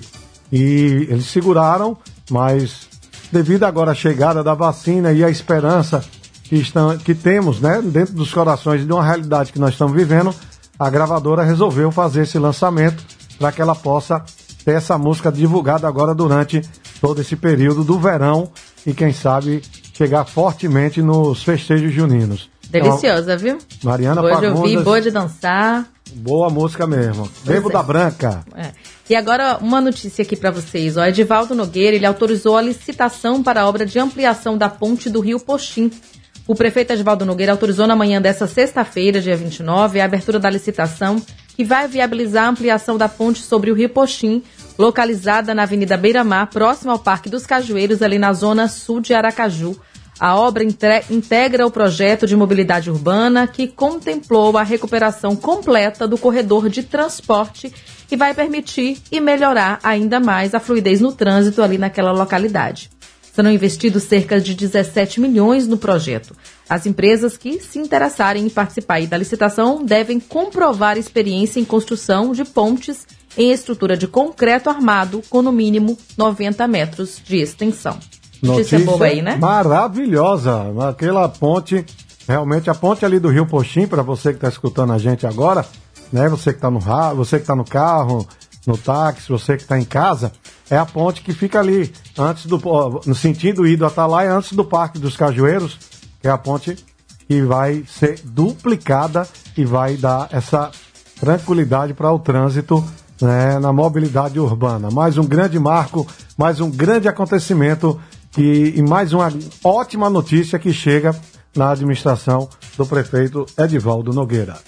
Pois é, e a gente aqui, né, do ponto final, a gente dança, a gente traz música boa, a gente tem notícia, entrevistado, e a gente também tem aquele momento de reflexão, de da gente parar um pouquinho para se conectar com essa força maior aí, né, Fabiano? É, é um momento que a gente sempre gosta de exaltar aqui nas nossas sextas-feiras é à tarde. a força que vem, né? A força de Deus. É chegada a hora da Ave Maria e nós queremos desejar a você uma sexta e um final de semana abençoado por Deus. A hora da Ave Maria. 18 horas 5 minutos. Muito bem, senhoras e senhores, você já participou da nossa enquete? Você acha que esse ano deveria ter feriado no carnaval? Vá lá no nosso Instagram, arroba Rádio Fã FM. Vá também no Twitter, deixe sua opinião. Mande um áudio pra gente no 998449970, porque daqui a pouco nós vamos divulgar o resultado. Nós vamos falar agora de promoção. Todos os ouvintes do programa Ponto Final, aqui na Fã FM, já sabem que em todas as sextas-feiras são divulgadas as promoções do show de ofertas da Rede Mais, o mini mercado da Rede Presidente e é cada uma melhor que a outra. Então pode dar uma passadinha em uma das oito unidades Rede Mais Mini Mercado, fazer já suas compras e garantir aqueles itens que você precisa para fazer aquele sextou de responsa, hein? Confira. Pão de alho Santa Cruz, 12,99. Linguiça toscana mista frango sul pacote, 800 gramas, 14,99. Temos também cerveja original lata 350 ml, 2,79. Cerveja Serpa Export 350 ml 4,39. Cerveja Império 600 ml 7,99. Cerveja Skol sem lata 350 ml 1,99. Cerveja Brusens 600 ml 4,99. Cerveja Eisenbach Long Neck 3, 355 ml 3,79. Smirnoff Ice 275 ml 4,99. Refrigerante Coca-Cola 2 litros 6,99. Whisky Ballantines 1 litro, 69,90. Gin Gordi, go, Gin Gordos. Gin Gordinho, 69,90.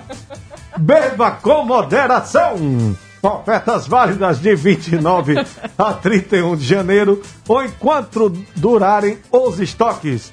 Rede Mais, o mini mercado da Rede Presidente. Nosso Olha entrevistado só, já está é... aí?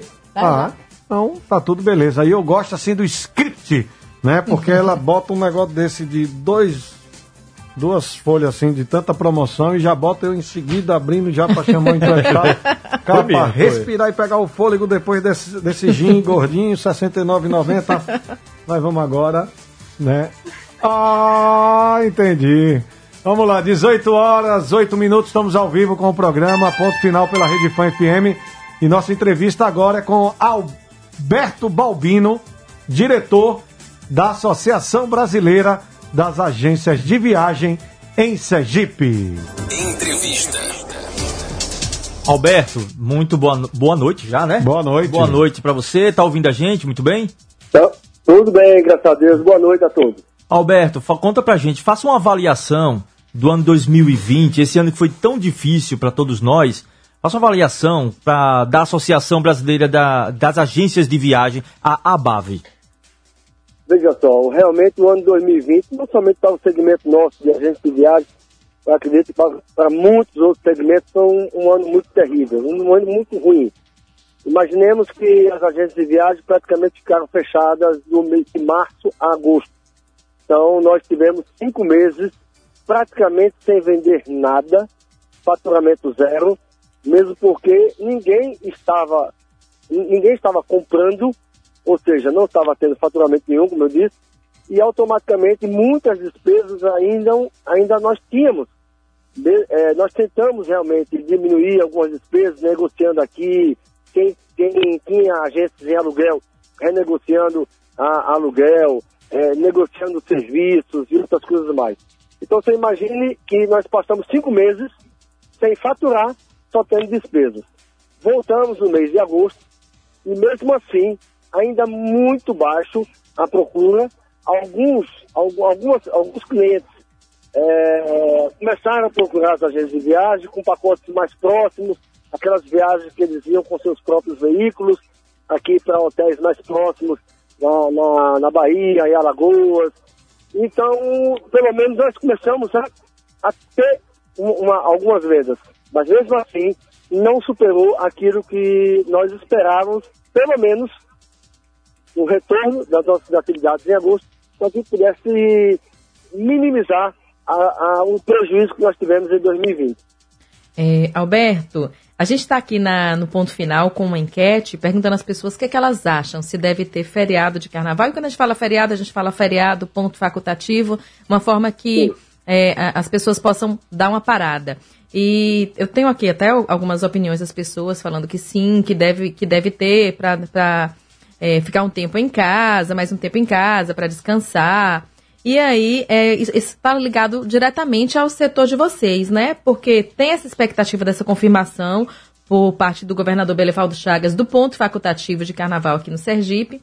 E isso é uma data que é importante para o setor de turismo, né? Ainda que as pessoas não, não, não vão aglomerar para bloquinho, para evento de rua, mas que as pessoas possam ter esse tempo para descansar para sair de casa e para sair dos seus estados e vir descansar aqui em Sergipe, ocupar a rede hoteleira, ocupar um restaurante, aí um bar de praia. É claro que aqui a gente está sempre lembrando de manter todo o protocolo que a gente tem agora em período de pandemia, de distanciamento social, de limpeza, de, de, né, de, de usar máscara, mas é um período, é uma confirmação que vocês esperam com ansiedade também para incentivar aí o setor turístico.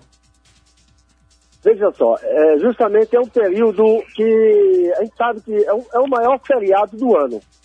Tem que considerar o maior feriado do ano porque ele compreende de sábado até quarta-feira, muitos retornam ao meio-dia da quarta-feira e muitos retornam só na quinta-feira. Então, praticamente é o maior feriado do ano né, para nós aqui no Brasil. Então, justamente por ser um período do maior feriado, a gente fica naquelas expectativas que o governador realmente ele vai decretar um ponto facultativo ou não. De qualquer forma, para nós, agências de viagens, agências que vendem pacotes, principalmente para fora do estado, é, qualquer decisão, de repente o governador venha realmente a, a, a ter o ponto facultativo em relação ao carnaval, é um pouco complicado. Mesmo porque, imagine o seguinte, algumas agências já vinham vendendo pacotes de carnaval desde o início do ano. Algumas operadoras que nos apresentam pacotes para hotel, enfim, já vêm nos apresentando esses pacotes. Muitas vezes já vinham vendendo. Imagine, nesse momento, o governador, de repente, dizer que não, não, ter, não será prolongado o, cana, o período do carnaval agora, no mês de fevereiro. Essas pessoas que compraram o pacote, se realmente elas não puderem viajar, como é que vai ficar a situação? Elas vão ter que nos procurar, procurar as agências para poder reverter essa situação, cancelar, enfim, pedir reembolso. Aí já vem toda uma situação né, de, de, de verificar junto à hospedagem, ao hotel, junto à operadora, a possibilidade de cancelar ou obter como crédito, enfim. Então tem toda essa situação que a gente fica preocupado. De repente, talvez o governo do estado já tivesse uma, uma certa antecedência tomado essa decisão, nós não tínhamos, talvez, ou seja, estaríamos sim, vendendo pacote para aquelas pessoas que pudessem realmente viajar no período, independente se ele ia decretar feriado, se ele ia colocar como ponto facultativo ou não. Então, é, é uma situação um pouco complicada. Para, de uma forma geral agora, falando de uma forma geral, ao turismo de Sergipe, eu acredito que é interessante sim o feriado. Porque imagine o seguinte, os próprios hotéis que necessitam, as empresas de receptivo que fazem parte associadas da base, aquelas empresas que recebem o turista que vem de fora para fazer os passeios aqui em Sergipe, os restaurantes. Tá? Existe toda uma cadeia envolvida em tudo isso, na parte de, de turismo, que é beneficiado, que sofreu o ano de 2020 todo praticamente, né? Então, de repente, seria um momento de a gente tentar, pelo menos, recuperar um pouco daquilo, de todo o prejuízo que foi em 2020. De qualquer forma, eu acredito que o governador ele vai ter um bom senso e ele vai fazer o melhor possível, justamente para essa cadeia que é o do turismo, que agrega tantos e, tantos e tantos segmentos de hotelaria, agência de viagem, enfim, restaurantes, bares, que realmente necessitam nesse momento do feriado.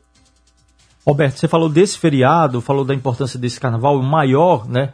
É, o feriado que nós temos dias, né, para as pessoas é, descansarem, viajarem, enfim. Qual outra data comercial, movimento turismo e que o senhor avalia tão importante? Olha, o próximo feriado, se a gente for analisar, seria a Semana Santa. Apesar que a, a, o feriado ele inicia na sexta-feira, mas é, é, a gente já acompanha isso já de muitos anos. Muitas pessoas, já a partir da quinta-feira, eles já começam a se liberar para poder viajar. Então já seria um feriado de quatro, é, é, aliás, seria um feriado de quatro dias, né? Compreendendo sábado e domingo.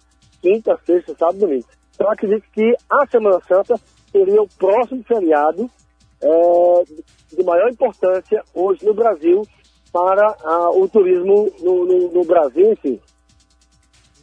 Horas 16 minutos, estamos ao vivo com o programa Ponto Final, entrevistando Alberto Balbino, diretor da BAV Sergipe. É, Balbino, é, com a vacina uma luz acendeu, né, com a esperança em todos nós para o fim da pandemia. Você acha e acredita que o brasileiro vai começar a planejar destinos mais longos?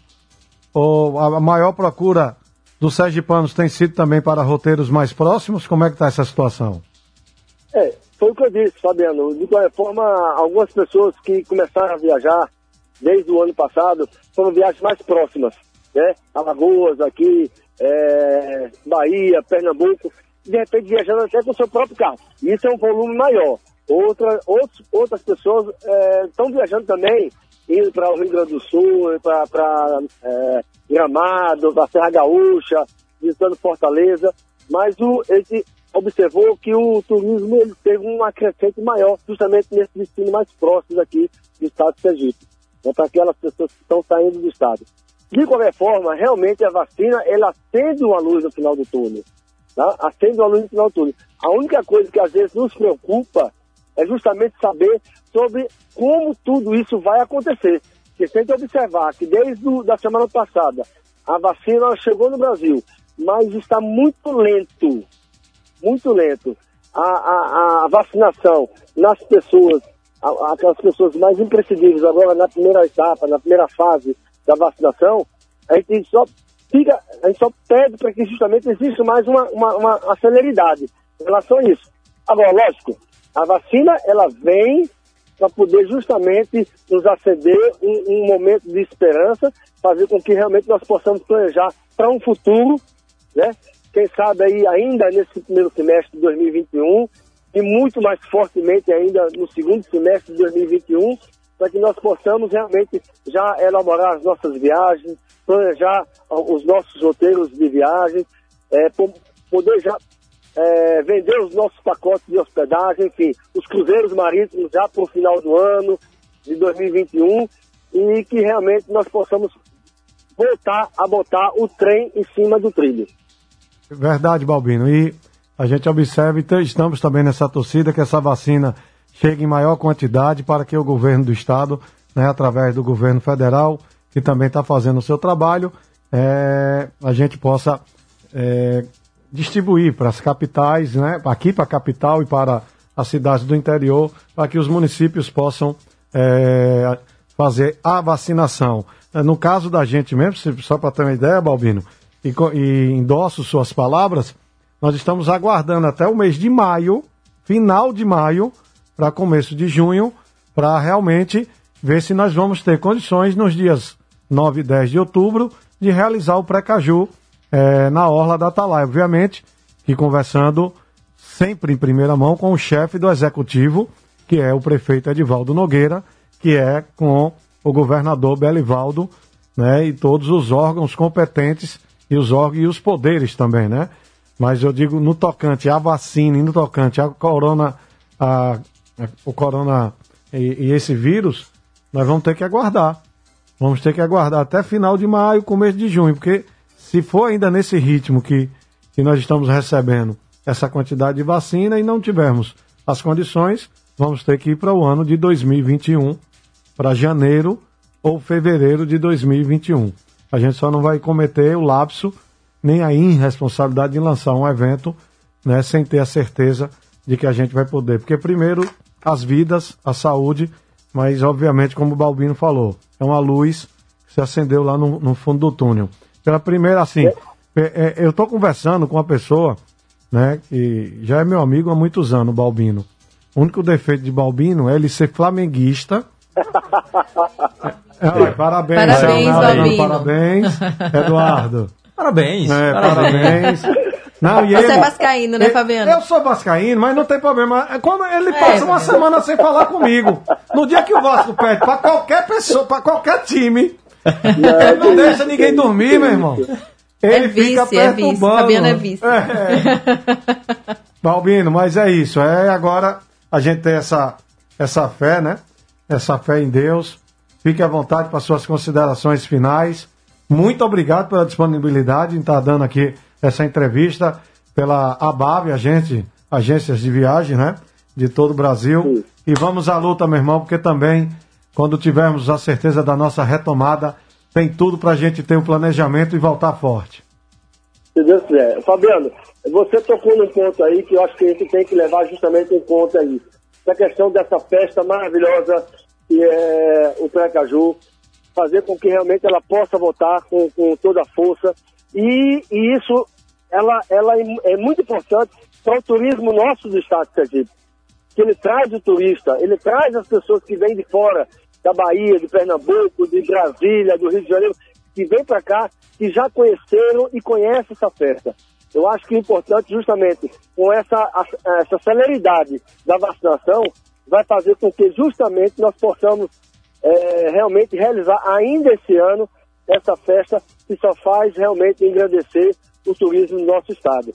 De qualquer forma, a gente se sente feliz de poder participar desse programa. Nós ta- estaremos sempre à disposição do que vocês precisarem e torcer que realmente nós possamos, independente do que seja, é, é, é, os próprios políticos, eles têm que começar a pensar de agora em diante que eles não têm que puxar a sardinha para si, eles têm que pensar na população, eles têm que pensar em vida.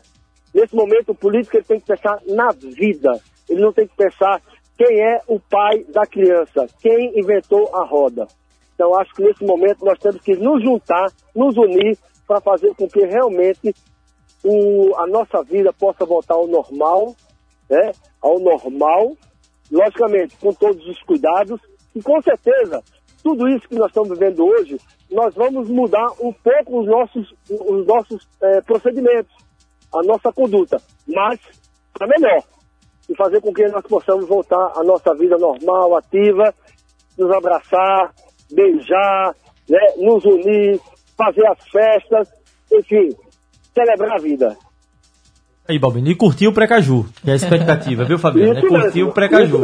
Flamenguista, qual é a música que você escolhe que não seja o hino do Flamengo para escutar agora? Aí, pegou. Não, Fabiano, eu vou escolher a música A Paz, de Roupa Nova. Muito bem, graças a Deus.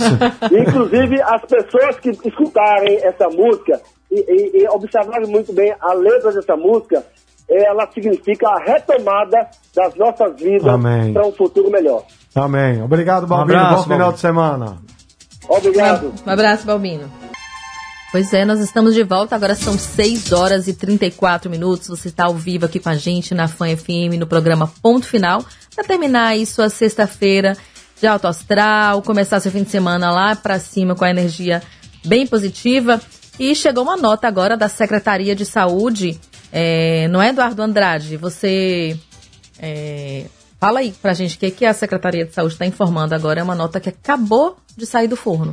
A Secretaria, através da Diretoria de Vigilância em Saúde e do Laboratório Central de Saúde Pública, o LACEN, esclarece essa informação que nós já trouxemos aqui, né? Esclarece que, como protocolo de vigilância laboratorial, faz o envio sistemático de amostras para a Fiocruz, no Rio de Janeiro, para análises de linhagens circulantes e para investigação de reinfecção do novo coronavírus. Na análise realizada pela Fiocruz, em 67 amostras de Sergipe, constatou a circulação de sete linhagens de coronavírus, dos quais seis apresentam ampla circulação em vários estados. Dentre as sete linhagens, uma foi descrita pela primeira vez no Brasil, a linhagem conhecida como B11251, que apresenta circulação comum em países como os Estados Unidos, Reino Unido, Peru e Colômbia. A pessoa, que, a pessoa da qual foi, a pessoa da qual foi isolada esta amostra no estado de Sergipe apresentou sintomas leves e já está recuperada. Lembra que a gente trouxe essa notícia aqui no início do programa? Pois é. Aí a Secretaria de Saúde esclarece que não existem relatos científicos científicos que indiquem diferenças na transmi transmissibilidade ou letalidade dessa linhagem e que as ações de vigilância epidemiológica e laboratorial têm sido mantidas para uma maior compreensão desta descoberta. É para acalmar, para não, não assustar quanto à informação. É uma informação nova que chega, mas ainda não, há, não é uma informação que há risco, né? não é uma variante do vírus que traga um, uma situação grave no paciente. É essa a informação. É, an antes da gente começar a nossa live musical, a gente vai trazer o resultado da nossa enquete, né? A gente perguntou o que, que vocês achavam, se deveria ter sim feriado de carnaval. E a gente tem o resultado aqui do Twitter, a enquete ainda está aí no ar, mas o resultado é de 50% a 50%. Olha, metade, metade acha que metade. tem que ter exatamente isso. E a metade acha que não tem que ter. Você tá com o resultado do Instagram? No Twitter o pessoal é sempre dividido, sempre é, dá exatamente, meio, é, né? é, geralmente um, uma, uma diferença menor. O Instagram, menor. A gente, geralmente a diferença é maior. Pois é, no Instagram 48% foi lá e apertou em sim, que deve ter feriado de carnaval esse ano. Já 52% não, não deve ter feriado agora no carnaval, nesse ano, no ano que nós ainda enfrentamos uma pandemia. E você sabia que a gente já está ao vivo no Instagram?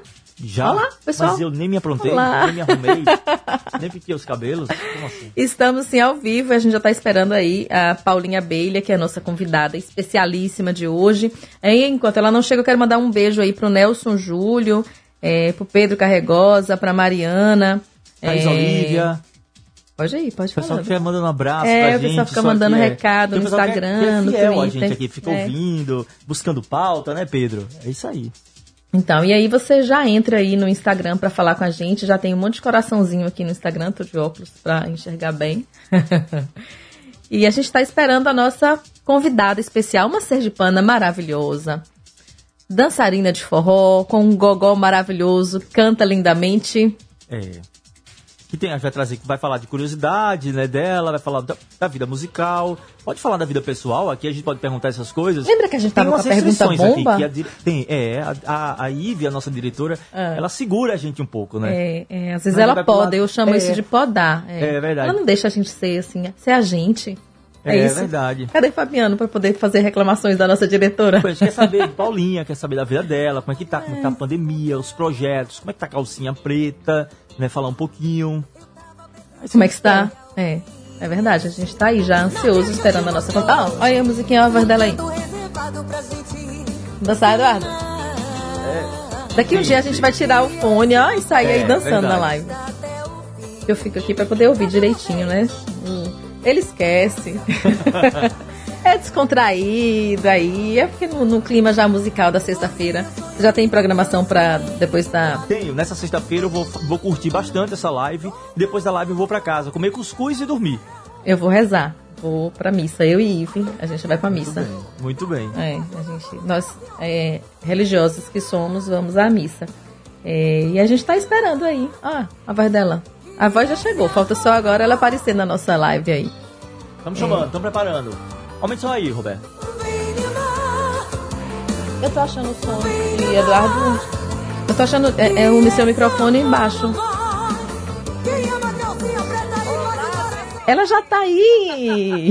Ah. Paulinha linda! Cheguei agora, botando um filtro pra ficar bonitinha. Eita, bote aí, bote aí, o se filtro prepare. Aqui, Ive, pra gente também. É, bote o filtro, aí pra gente, Ive. Me deixe bonita, por favor. Vocês são maravilhosos.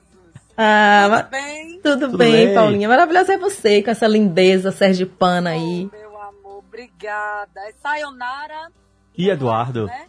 Isso. Ai, coisa Ô, boa. Paulinha, Ó, conta pra gente. Eu, Eu, eu acho que eu faço parte da família Fã FM. Com Coisa certeza. Coisa boa. Paulinha, eu queria que você falasse um pouco pra gente. Nós estamos. A gente tava falando agora, o programa todo a gente veio pautando isso, falando de pandemia, né? de- desse momento tão difícil. Mas quero que fale pra você, assim, como foi essa, esse, esse tempo assim de pandemia pra você? Eu tô perguntando não, não, não artista, assim, a pessoa, Paulinha. Ó, a pessoa, ela teve que se adaptar a um, eu, digamos que a um, a um mundo novo, né? Porque eu, eu só vivia na estrada. Eu, eu vivia direto na estrada, então eu mal parava em casa para poder me habituar a ser dona de casa, a aproveitar a minha casa, aproveitar mais meu pai, é, aproveitar também ir ver minha mãe.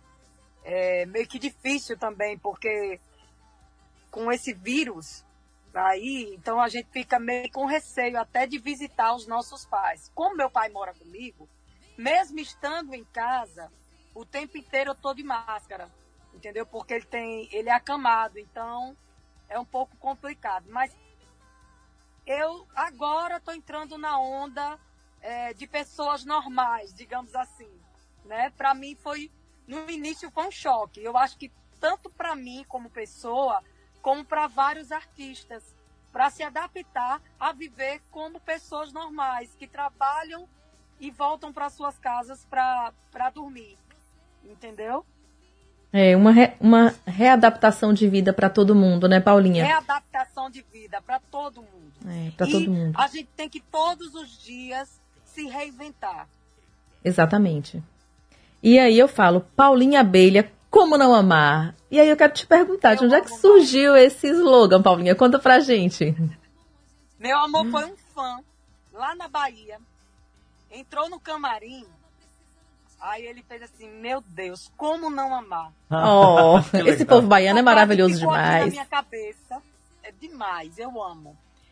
Aí essa frase ficou aqui na minha cabeça. Eu disse: Meu Deus do céu, como não amar? Gostei do que esse rapaz, do, do que esse rapaz falou. Porque assim, por exemplo, a fã FM, como não amar? É. Né? É. Não tem como a gente não amar. Então, esses fãs que eu tenho, esses anjos da guarda, como não amar? Eu peguei e adotei esse bordão. Então, eu sou eternamente grata a esse fã maravilhoso que entrou nesse camarim nessa hora. Eu lembro até a, a blusa, a camisa que ele tava. Marcou, Nossa, marcou mesmo. Ah, esse rapaz. Foi. Como não amar? Ele entrou assim. Como não amar? Meu Deus. Aí eu disse, pronto, vou adotar esse bordão pra mim. Como não amar? E ficou, graças a Deus. Paulinha, você tem quantos anos já de calcinha preta? Ó, se eu nunca tivesse saído para dar uma voltinha, Sim. hoje eu estaria completando esse ano 22 anos. No, 22 anos de calcinha preta. Só de calcinha preta. Porque eu entrei na banda com 20 anos. Então eu fico sendo muito antiga, né? Você entrou muito jovem. Então é muito antiga, mas eu entrei na banda muito novinha, tinha 20 anos. Eu, eu me lembro que eu já entrevistei você há muitos e muitos anos. Não quero falar esse Tá negócio de aí? idade, né? Mas também eu tenho muitos anos de profissão. Entrei também muito novinha. Maravilhosa, toda gostosona, eu tô vendo aí. assim. É, não, Sayonara se É, produz. é. Sou assim naturalmente. Nasci. Maravilhosa. Eu nasci assim, eu cresci assim. Bem Ô, ô, Paulinha, e naquele início, você falou 22 anos, né? Se não tivesse dado essa pauta. 22 anos de calcinha. Naquele início, né? Qual é a música, assim, que, que marcou aque- o seu início? Só pra cantar um refrãozinho, umas frases. Você lembra ainda? Lembro. Ó, tiveram várias. tem vários hinos, né, eternizados. Que é louca por ti, foi amor demais, louca por ti. E essa tem abra o meu coração e diga o que vê. Tem Baby Doll, né? A gente, a gente tocou Baby Doll aqui hoje. Né? É. E tem Sonho Lindo, tem, tem várias, mas lá do início só liguei, liguei pra te dizer que eu te amo. E ao dormir, eu acho que vocês lembram, né? Sim, claro. Dancei tanto essas é. músicas já, menino. No Augustus, é na época dos forrós. É tudo que eu quero em mim. Paulinha, você tem um... E perder a cabeça, me deita na cama, jura que me... Tem várias. Tem várias. E o que é que mudou da Paulinha de lá, né, lá no início para hoje? Muita coisa. Muito, né, Paulinha? Muita coisa, muita. É, eu digo que hoje eu sou uma outra pessoa. A gente perdeu? Eu, é, a essência da menina eu não perdi, né? Mas eu amadureci muito, não só por fora, mas por dentro principalmente. Paulinha, eu e queria... essa essa maturidade, ela é tão importante pra gente, né? Porque eu costumo falar assim, a gente, a gente amadurece, continua com a alma de menina, que é importante, que é o que traz essa alegria que você tá mostrando, esse sorrisão, essa leveza, mas a maturidade ajuda a gente também, a gente contar até três, respirar, pensar no que vai falar. Então, assim, é tão bom quando você amadurece e mantém essa, esse espírito de menina, essa alma de menina, essa coisa de gostar de viver. Eu acho que casar isso, isso aí. Se eu tivesse a maturidade que eu tenho hoje há 20 anos, eu seria outra pessoa. Teria, teria sido eu muito mais feliz. Eu não teria feito tanta besteira. Sim. Tu acredita, Fia? Acredito. Mas, pra isso, pra essa, esse amadurecimento vir, eu tive que fazer. Sim. Eu tinha um caminho a trilhar, né? Faz parte sim, do sim. amadurecimento. É a, é a, mesma coisa quando a gente vai com os filhos da gente. A gente não tem como passar para eles a experiência que a gente viveu, porque eles vão precisar viver as próprias dores deles para amadurecer. Não tem como a gente falar assim, não, fa, não vai por esse caminho, porque vai eu dar, vai dar ruim. Mãe, ainda. Ah, Mas eu acho que mais, é mais ou menos assim. O que é certo para o pai, é, se ele cortar a cruz, né? Digamos que tem uma estrada e se ele cortar aquela cruz, for cortando para ficar mais leve, no fim da estrada pode não ter uma ponte. E aquela cruz, ela precisa estar assim para poder o filho passar sobre a ponte. Então, se cortar, se aliviar, talvez o filho não passe. Então, ele precisa passar. Muito, muito, muito isso mesmo. É. Ô, Paulinha, fala uma coisa pra gente agora sobre shows. Que a gente falou de pandemia Tá com saudade de fazer show? A calcinha voltou a fazer show? Saudade é o que não falta, saudade é o que não cabe mais no meu coração. Eu amo essas pessoas demais. Ó, oh, eu, eu, eu bato de frente com qualquer um que diga aí que eu já amar, a não ser que ele faça demais comigo. Aí também é demais. Eu sou filha de Jesus, mas não sou ele. mas eu amo somos fãs demais, demais, demais. E todos nós da Calcinha Preta, nós estamos sentindo muita falta dos shows. Não só nós, gente, como o segmento musical. Gente, a área do entretenimento, de shows, ela está sendo muito castigada, muito, muito maltratada. Eu acho que deveriam olhar para a gente, dar uma solução para a gente, entendeu? Deveriam dar alguma solução, porque a gente não tem show, é, fizemos dois shows é, o mês passado, no né, mês de dezembro. E, e a gente. São shows assim que a gente mata aquela saudade de repente vem, corta pelo pé. Mas a gente entende, né? Que o mundo está passando por uma mudança radical. Sim, sim. Eu acredito que é um propósito de Deus, né? É, porque tudo tem Deus é, não tem Deus na maldade, na coisa ruim.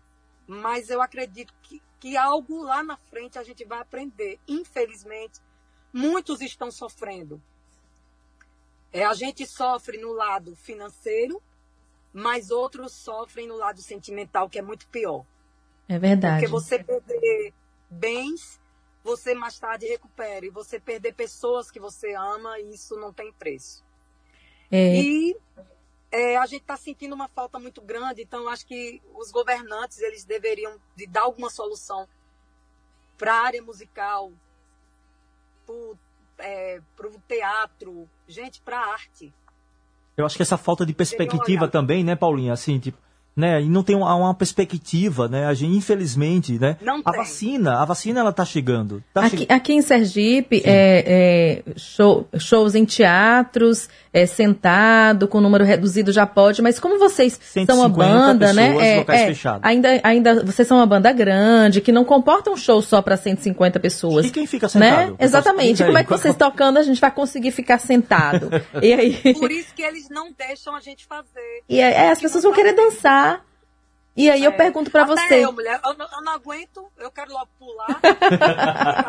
eu não aguento. Eu quero logo estar perto do povo, quero logo estar abraçando. E eu aí? creio em Deus. Ele vai dar uma solução para tudo isso. Ele vai dar uma solução. Mas enquanto isso, Paulinha, né, du- durante esse período, porque isso é desde março do ano passado, né? O que, que vocês fizeram? É, vocês é, entraram pro lado do, do- do- da internet, né? É, é, shows, lives, musicais. Como é que vocês foram se adaptando? Conta pra gente como é que tá esse momento agora pra vocês, é, profissionalmente falando, né? De- de- eu quero saber de como está agora e de expectativas pro futuro. Pois é. Olhe, fizemos lives, né? Fizemos algumas presenças VIPs também. E eu parti do lado da cantora influencer, porque eu agora também sou digital influencer. Ai, que né? maravilha. É, a gente tem que se adaptar a Sim. tudo, se reinventar, né? Experimentar. Inclusive, tem uma casa de show aqui, ó, uma choperia, que eu quero mandar um forte abraço. Semana passada eu estava lá em Itabaiana, fui é, fazer uma presença VIP, não aguentei, cantei um bocado de música, porque a gente não aguenta. Quando a gente Sim. ouve o barulho, o povo ali cantando, já dá vontade logo de cantar. E é isso mesmo. Então, é, a gente está se adaptando, a gente está se adequando ao mundo, é, o mundo digital, entendeu? O mundo dos influencers. Tá tendo sucesso. Ô, Paulinha, você tá falando aí, tem uma, uma galera, né, aqui mandando. Tem uma galera ouvindo a gente. E aqui também, né, participando, mandando coraçãozinho pra você. Maravilhosa, linda, nossa rainha como sempre. Nossa, muita Ah, gente. E opinando também. Tem muita turma aqui opinando. Vou falar o nome de todo mundo aqui, porque porque cada nome, aí cada pegadinha aqui de nome, mais um abraço pra todo mundo. E eu queria perguntar assim. Ó, me deu vontade de chorar. Quando vocês falaram aí em show, me deu vontade de chorar. sabe? Eita, Oh. ô. Paulinha, pra essa turma que tá aqui mandando coração, eu tava olhando aqui que meu retorno é aqui no celular, né? No celular. Então eu tava É, olhando a aqui. gente fica aqui olhando o celular Pra- é, Isso, por causa é do, do retorno. retorno com, a- com as pessoas. Então eu fico olhando as pessoas mandando esse carinho pra você. Aí eu fiquei pensando, nossa, como é que, como é que Paulinha gostaria de ser lembrada? Como é que você gostaria de ser lembrada pelos seus fãs? Como uma pessoa que gosta de viver e que é muito grata a todos eles. Paulinha, cortou. Não existe artista Repita. Eu gostaria que você repetisse, que como cortou um uma pouquinho. pessoa que gosta como uma pessoa que ama a vida e é muito grata por ter fãs. Artista sem fã não é artista. É isso aí, Paulinha. Ô, Paulinha, deixa eu dizer uma coisa pra você. Eu quero ouvir um pouquinho de sua voz novamente, porque, né? É, Que é sexta-feira, aí eu É, pô, já entrar no Paulinha, climinha. Paulinha dando assim, né, cada mensagem bacana pra gente aqui. Mas queria ouvir você um pouquinho pra gente. Né, sexta-feira, Paulinha. Esquentar um pouquinho pra gente Oh, chegar em casa tomar um Algum vinho. refrãozinho, tá? Escolhe aí. Algo bem refrãozinho, sabe? Seus fãs vão aqui. É? Não fique em casa chorando porque a calcinha preta chegou pra você. É nossa, é nossa, é nossa. Só que eu vou cantar uma. Como foi tão bom a gente se encontrar. Eu tava precisando de alguém assim. Num canto reservado pra gente se amar. Que esse amor resista até o fim. Tocar o seu corpo e viajar no céu. Beijar sua boca tem sabor de mel. Você é o sonho lindo que eu sonhei pra mim. Vem me amar, vem pra mim. Vem me amar, diz que sim. Que esse amor não vai, não vai ter fim. Você é o sonho lindo que eu sonhei pra mim. Uau, uau, uau. Você é o sonho lindo que eu sonhei. Sonhei pra mim. Aê, Linda. que bacana, Paulinha. Obrigada. Paulinha, a gente tocou aqui hoje uma música de uma parceria sua com o JP, que foi gravada acho que ano passado, né? Queria que você contasse pra Foi gente como é que foi essa parceria.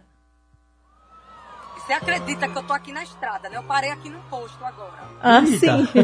Parei no posto pra poder fazer essa entrevista aqui com vocês. E eu vinha comentando com meu marido isso aqui agora. Que menino bacana. Que menino bacana. Eu queria gravar outra música com ele. E eu vou gravar com fé em Deus. Tanto com ele, como com a Mila também. Eu, Mila, vocês conhecem? A loura gostosona, que é fanqueira. Gente, o JP é maravilhoso. JP é um ser humano incrível. A equipe dele, Guto, um cheiro. Parabéns.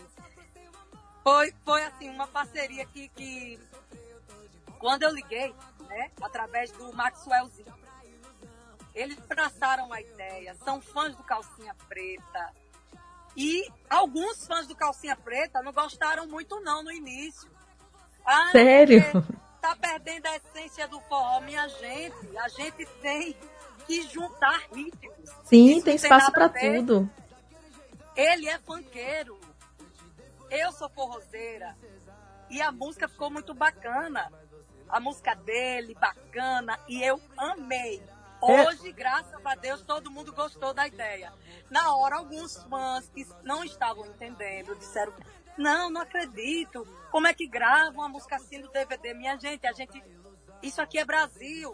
Mas sempre tem essa, é, essa, essa resistência dos, dos assim mais tradicionais no começo, mas depois, quando eles olham assim e veem com mais carinho, é, não tem mais. Aí essa resistência é, é, cede e, e eles começam a se apaixonar também. Ah, Ainda mais quando você tá no meio, aí os fãs, né, acabam que aceitam e que é- gostam. será que essa música que tá tocando aqui. Bota aí. Roberto. Vem aí, Paulinha. Se só música toca aqui ou não toca? Calcinha preta e JP de um jeitinho diferente. É o Brega Funk. Vai, Paulinha. Você não me deu uma vida de princesa. Eu fechei no 10 a 10, mas você não deu valor. Achou que eu tava de brincadeira.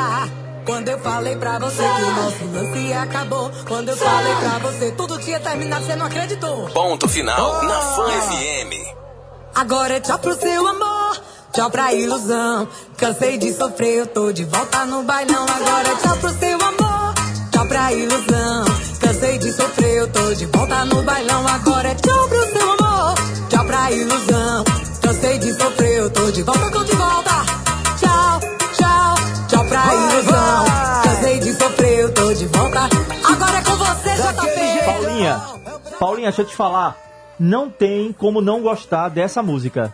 É, o ritmo é muito legal. É A gente já a se mexe sem, sem perceber. Rapaz, E, e ela tem uma dancinha, né? Que eu, eu fiz um desafio e vários fãs fizeram. Então essa resistência foi só no início. Agora não, agora todo mundo já ama. Não tem como não amar JP, eu amo.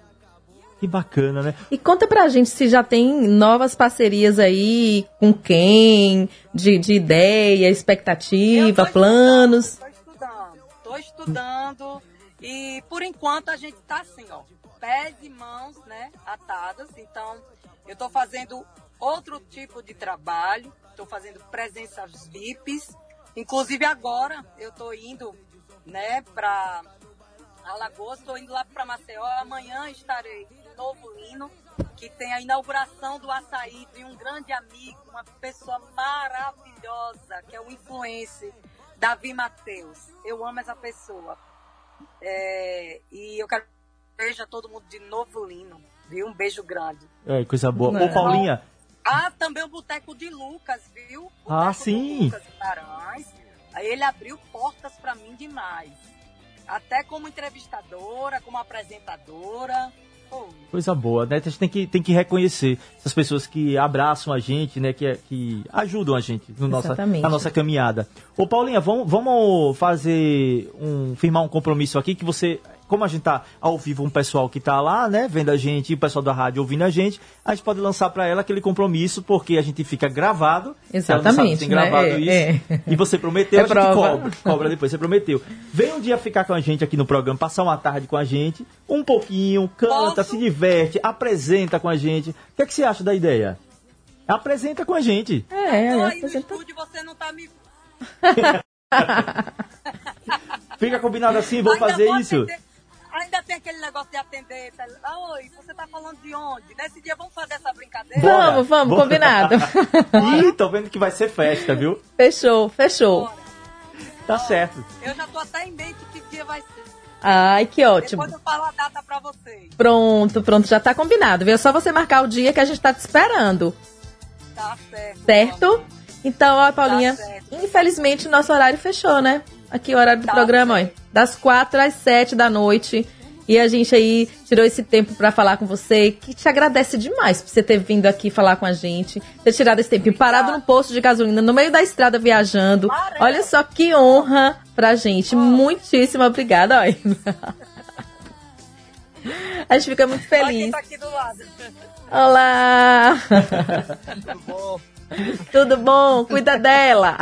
Estamos aqui parados no posto, esperando ela terminar. Ai, que bom, viu? Mas a gente não vai atrasar a viagem mais não. Não, viagem, não. Olha, quero mandar um abraço e Não, agradecer. Pode ficarem à vontade aí. Que Deus abençoe sempre a vida de todos vocês. Aí. Amém. Amém, coisa boa, A, sua, a de vocês também. Gente, eu quero Não agradecer. atrasam em nada, vocês só adiantam a nossa vida. Oh, Oh. Quero agradecer muito a André, né? Que intermediou o produtor. André é maravilhoso. né, maravilhoso. É, Nosso ex-produtor, é um irmão. Amo, amo. Que bacana. André, um abração, muito obrigado, viu? Paulinha, um beijo. Vamos fazer essa brincadeira, você vir aqui com a gente, passar, não precisa ser a tarde toda não, é de quatro, né, até as... Nosso programa vai de 4 Quatro às às 7. 19. É, e você vê qual é o horário que fica melhor pra de você. a Pode ser? Eita, Pode, pronto. claro. Combinado. Agora, Combinado, já agora vamos deixar o deu, agora microfone aqui pra você e você vai apresentar o programa com a gente. É. 16 a- às 19 horas, programa Paulinha Abelha. Uê. Oh, vai ser, vai ser massa. Paulinha, obrigado. De onde? Como não amar? Oh. já, vai, já, tá, já é sucesso. Tá, Vamos fazer o quadro Um Como Não aí Amar, pra- ué. pra Fabiano, viu? Sim. Beijão pra Fabiano. Ele mandou um beijão pra você. Um beijo, Pra Paulinha, Ita obrigado. Ive também tá aqui, ó, atrás ali da. Um ótimo fim de semana. Te mandando um beijo. Beijo, Paulinha. Até logo. Boa viagem, hein? Sigam aí com cuidado. Amém. Vão com Deus. Amém. Te amo, André. Tchau. Gente, o programa, então, acabou, né? Passa rápido demais aqui. Sanara, obrigado. Fabiano, obrigado. Ive, obrigado. Roberto Pereira, obrigado pela companhia. E você que está ouvindo a gente, que acompanha a gente também pelo Instagram, né? Pela nossa live. Muito obrigado pela companhia. A gente se encontra sexta-feira. Sexta-feira, então, a gente já tá com, com o encontro marcado aqui com vocês. A gente já vai ficar ansioso a, a semana toda, preparando tudo pra vocês. E um beijo. Até semana que vem. Obrigado pela companhia. Tchau. Obrigada, Dudu. Tchau. A Fã FM acabou de apresentar. Ponto final. Até a próxima sexta, na Fã FM.